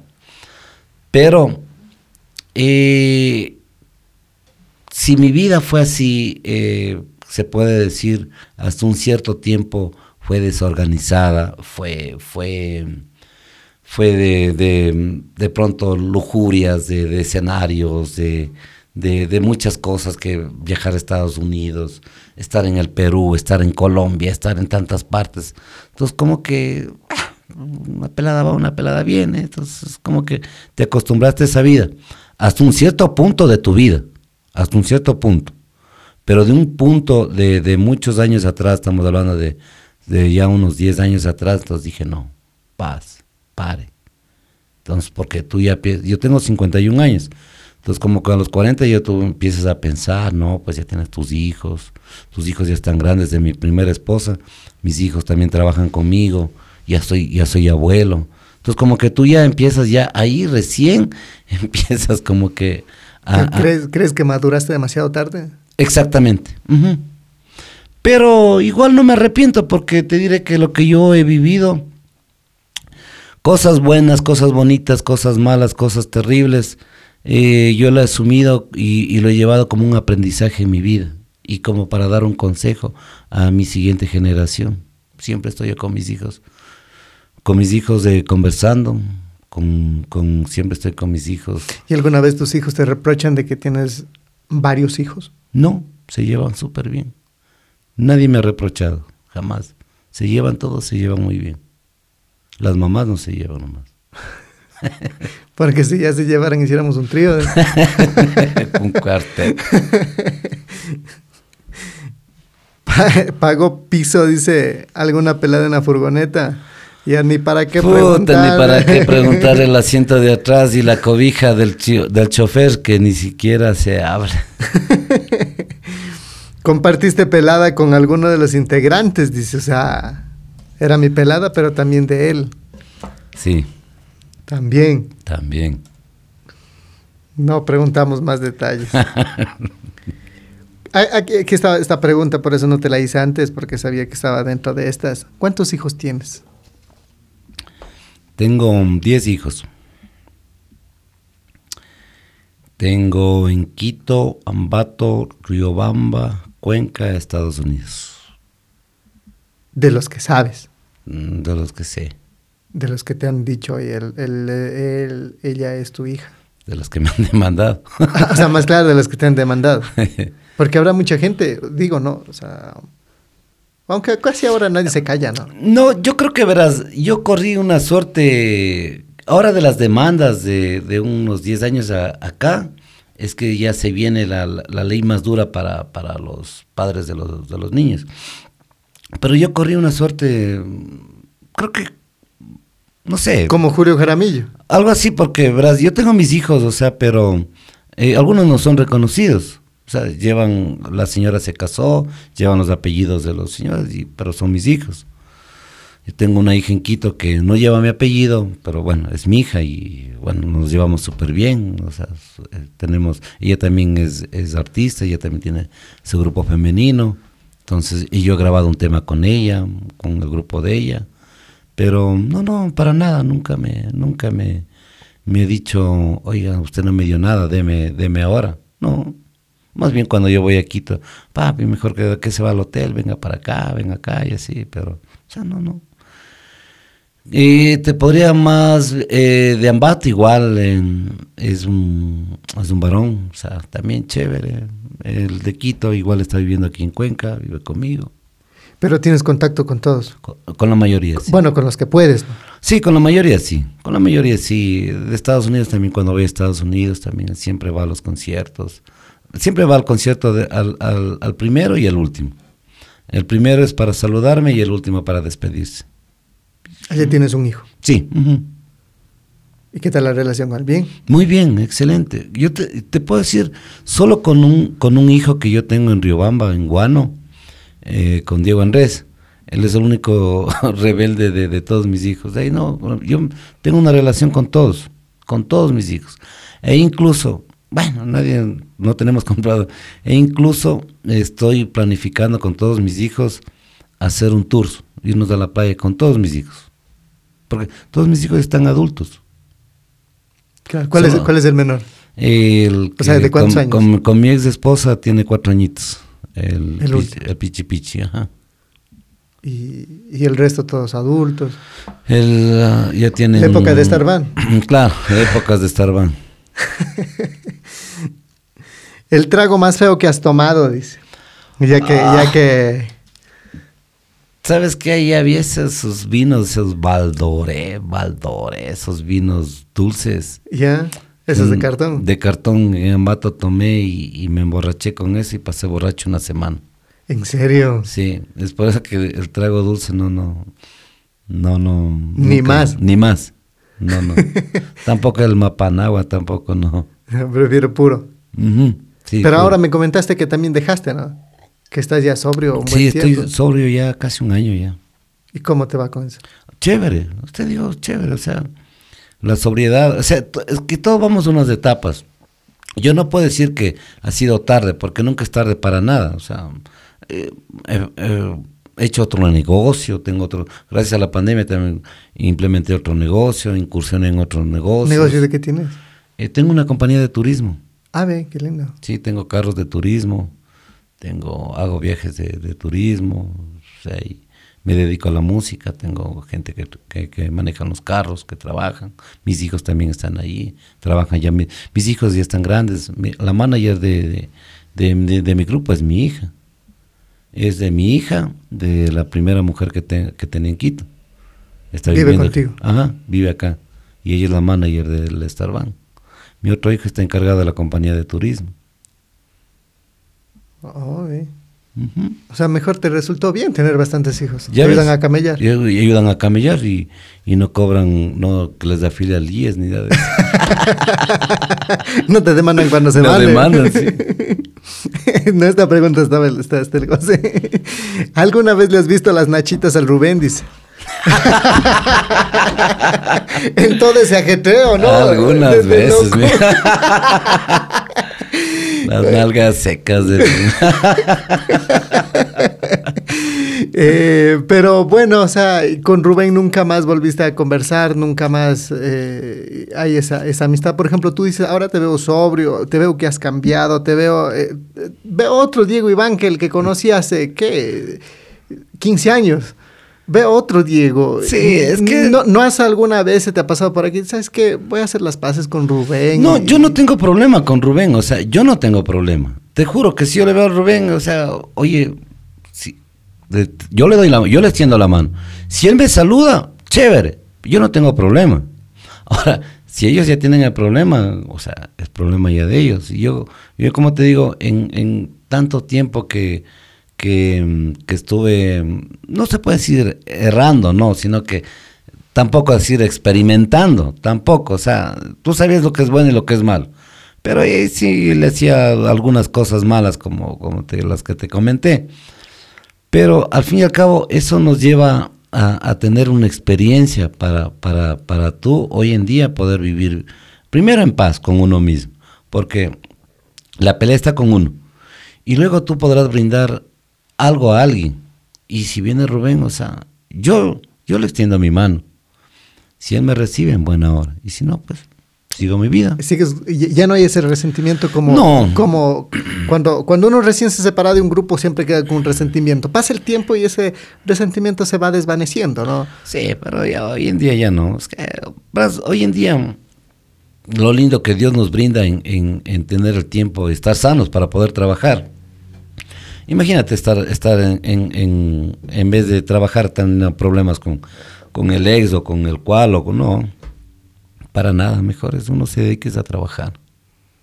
Entonces ya más tranquilo, relajado. Bastante, bastante. Eso te digo. Si él te llama, dice, vamos, hagamos las paces, conversemos y, y Ah, esto con, con, con, con millón de gustos, pero conociéndole el, el- conociéndole el orgullo de mi pana Rubén, jamás es imposible saber que haga eso. No Es- pienses. No, no, o sea, yo lo conozco el orgullo del Rubén, o sea, y es, yo por algo fuimos compañeros por mucho tiempo, entonces yo conozco ese orgullo, entonces es imposible como tú dices que él me llame y hagamos las paces, no, no. Si de pronto en algún momento en un escenario nos volviéramos a encontrarnos frente a frente, yo sí le extendiera mi mano, como te dije. Si él me saluda bien. Y tocar con él. Ya no es negocio. No, pues ya no es negocio, no para nada, para nada. O sea, ¿cómo? Es mucho, mucha inversión. No, El o costo sea, sería altísimo, ¿no? no, no, es imposible, sería imposible. Es imposible. porque hay, hay grupos y uno se va dando cuenta de que ya cada uno individual genera más que cuando está en grupo. Entonces, por ejemplo, yo digo, o sea, tú volverte con... No, con- pues con- no. Ya no es negocio, ya... Ya no es negocio, ¿no? Es que, es que tú ya eres dueño de lo tuyo y imagínate volver a la sociedad. Y yo puedo decir que la experimenté la sociedad con eh, Rubén y Luis, no fue buena, no fue buena. Ahí fue cuando nos, distanciamos más por problemas y, y más bien eh, nos vino esto de, ya empezar a coger bastante dinero, a tener dinero ya, o sea, y, y tu forma de vida cambia y tu, tu mente cambia y, y ya pues la espuma está arriba y ya no, ahí se vienen más problemas. Por eso más bien cuando yo te dije hace al principio de la entrevista, cuando tú comes calladito, comes dos veces y rico y suavito y lindo y no estás haciendo mucha bulla porque porque todo es la bulla, entonces tú estás aquí, estás acá, entonces ahí están pues la gente, porque hay gente que detrás de uno pues este, que tiene mucha envidia, que esto, que este otro, entonces más bien yo, yo soy así de esas personas, como, como calladito. Muy bien, linda frase.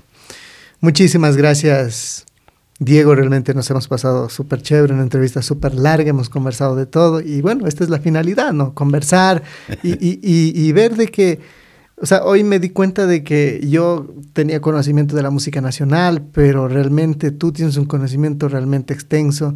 Conoces prácticamente a todos quienes iniciaron con esto de, de la música nacional en el Ecuador, la música que ahora la conocen como chicha, pero antes le decían solamente música ecuatoriana, nada más. ¿no? y, y, cuentas datos que realmente me han sorprendido y, y- y cada vez pues me- no sabía eso de ti. Bueno, y nada más que agradecerte, la verdad que sí, yo creo que ha sido mm, una segunda entrevista que he dado así íntimamente, porque tú sabes que siempre se va a las radios y, y solo te ponen lo bueno, y siempre el artista dice lo bueno, pero ¿cuándo te van a decir que te fuiste pandillero? Que fuiste tal cosa, que tienes tantos hijos, que tienes tantos Y mi duda era, y mi duda era también de, o sea, ¿por qué tantos Star Band? Decía yo, o sea, ¿cuál es el, el, el- meollo del asunto? Es por eso que cuando conversamos contigo, digo, o sea, claro, encantado de la vida, pues programamos una entrevista, pero quisiera saber en verdad eso, ¿no? Porque muchos como yo se estarán preguntando por qué hay dos, por qué hay tres, ahora cinco creo que. Sí, ahora ya hay cuatro con el de mi hermano, el Luis Alfredo, Rubén Darío, Su Majestad y el que te digo que salió mi hermano con con la patente. Pero mi hermano en sí, él no, no, no, no, no vive de la música. Él solamente lo, hizo por, por, bueno, yo no sé, por hobby creo que lo hizo, pero no, no, él no, él no, no depende de la música, él tiene otros negocios y esas cosas. No, no, es como nosotros sí vivimos de la música. Yo, gracias a Dios, todo lo que yo tengo es a la música. Y todo lo que yo he hecho y lo que donde me he ido es a la música. Y yo sí vivo de la música. Muchísimas gracias, Diego. Y bueno, sigan en las redes sociales. Así es, así que a los amigos síganos en las redes sociales para contratos con su majestad Starban, pues ya lo saben. Eh, muchas gracias de, De Diego Iván. de- Diego, pero de Diego Iván, óyelo bien. muchas gracias mi amigo Mauri, la verdad que, que gusto. O sea, eh, he estado siguiendo tus, tus páginas y siempre mm, estas entrevistas eh, importantes porque das a conocer cómo en realidad es el artista. De pronto antes, antes no podría decir eso porque se puede decir que es un aprendizaje de la vida, ¿no? Pero hoy, hoy en día, pues, eh, una sobriedad, pues, importante que, que yo lo ando viviendo. Una espiritualidad también a- acercado bastante a Dios. Entonces, es, es, es otra vida. Entonces, es, es otra conversa. Es, es, como yo digo, ya ahorita y es otro patín. Es un, un patín de responsabilidades, ya de trabajos, ya, como te dije, eh, gracias a que he tenido tantos hijos, ahora mis hijos están trabajando, me ayudan. Eh, redes sociales en Quito, redes sociales en todas partes, papi, eh, me escribieron de tal parte, papi, sabes que estás libre, así. Y sin darme cuenta, mira, ahora me están ayudando. Qué lindo. Así es, así que bueno, yo agradecerte Mauri, muchas gracias a todos los amigos que nos ven en las redes sociales, así que recuerden, soy Diego Iván, director de Su Majestad Starban.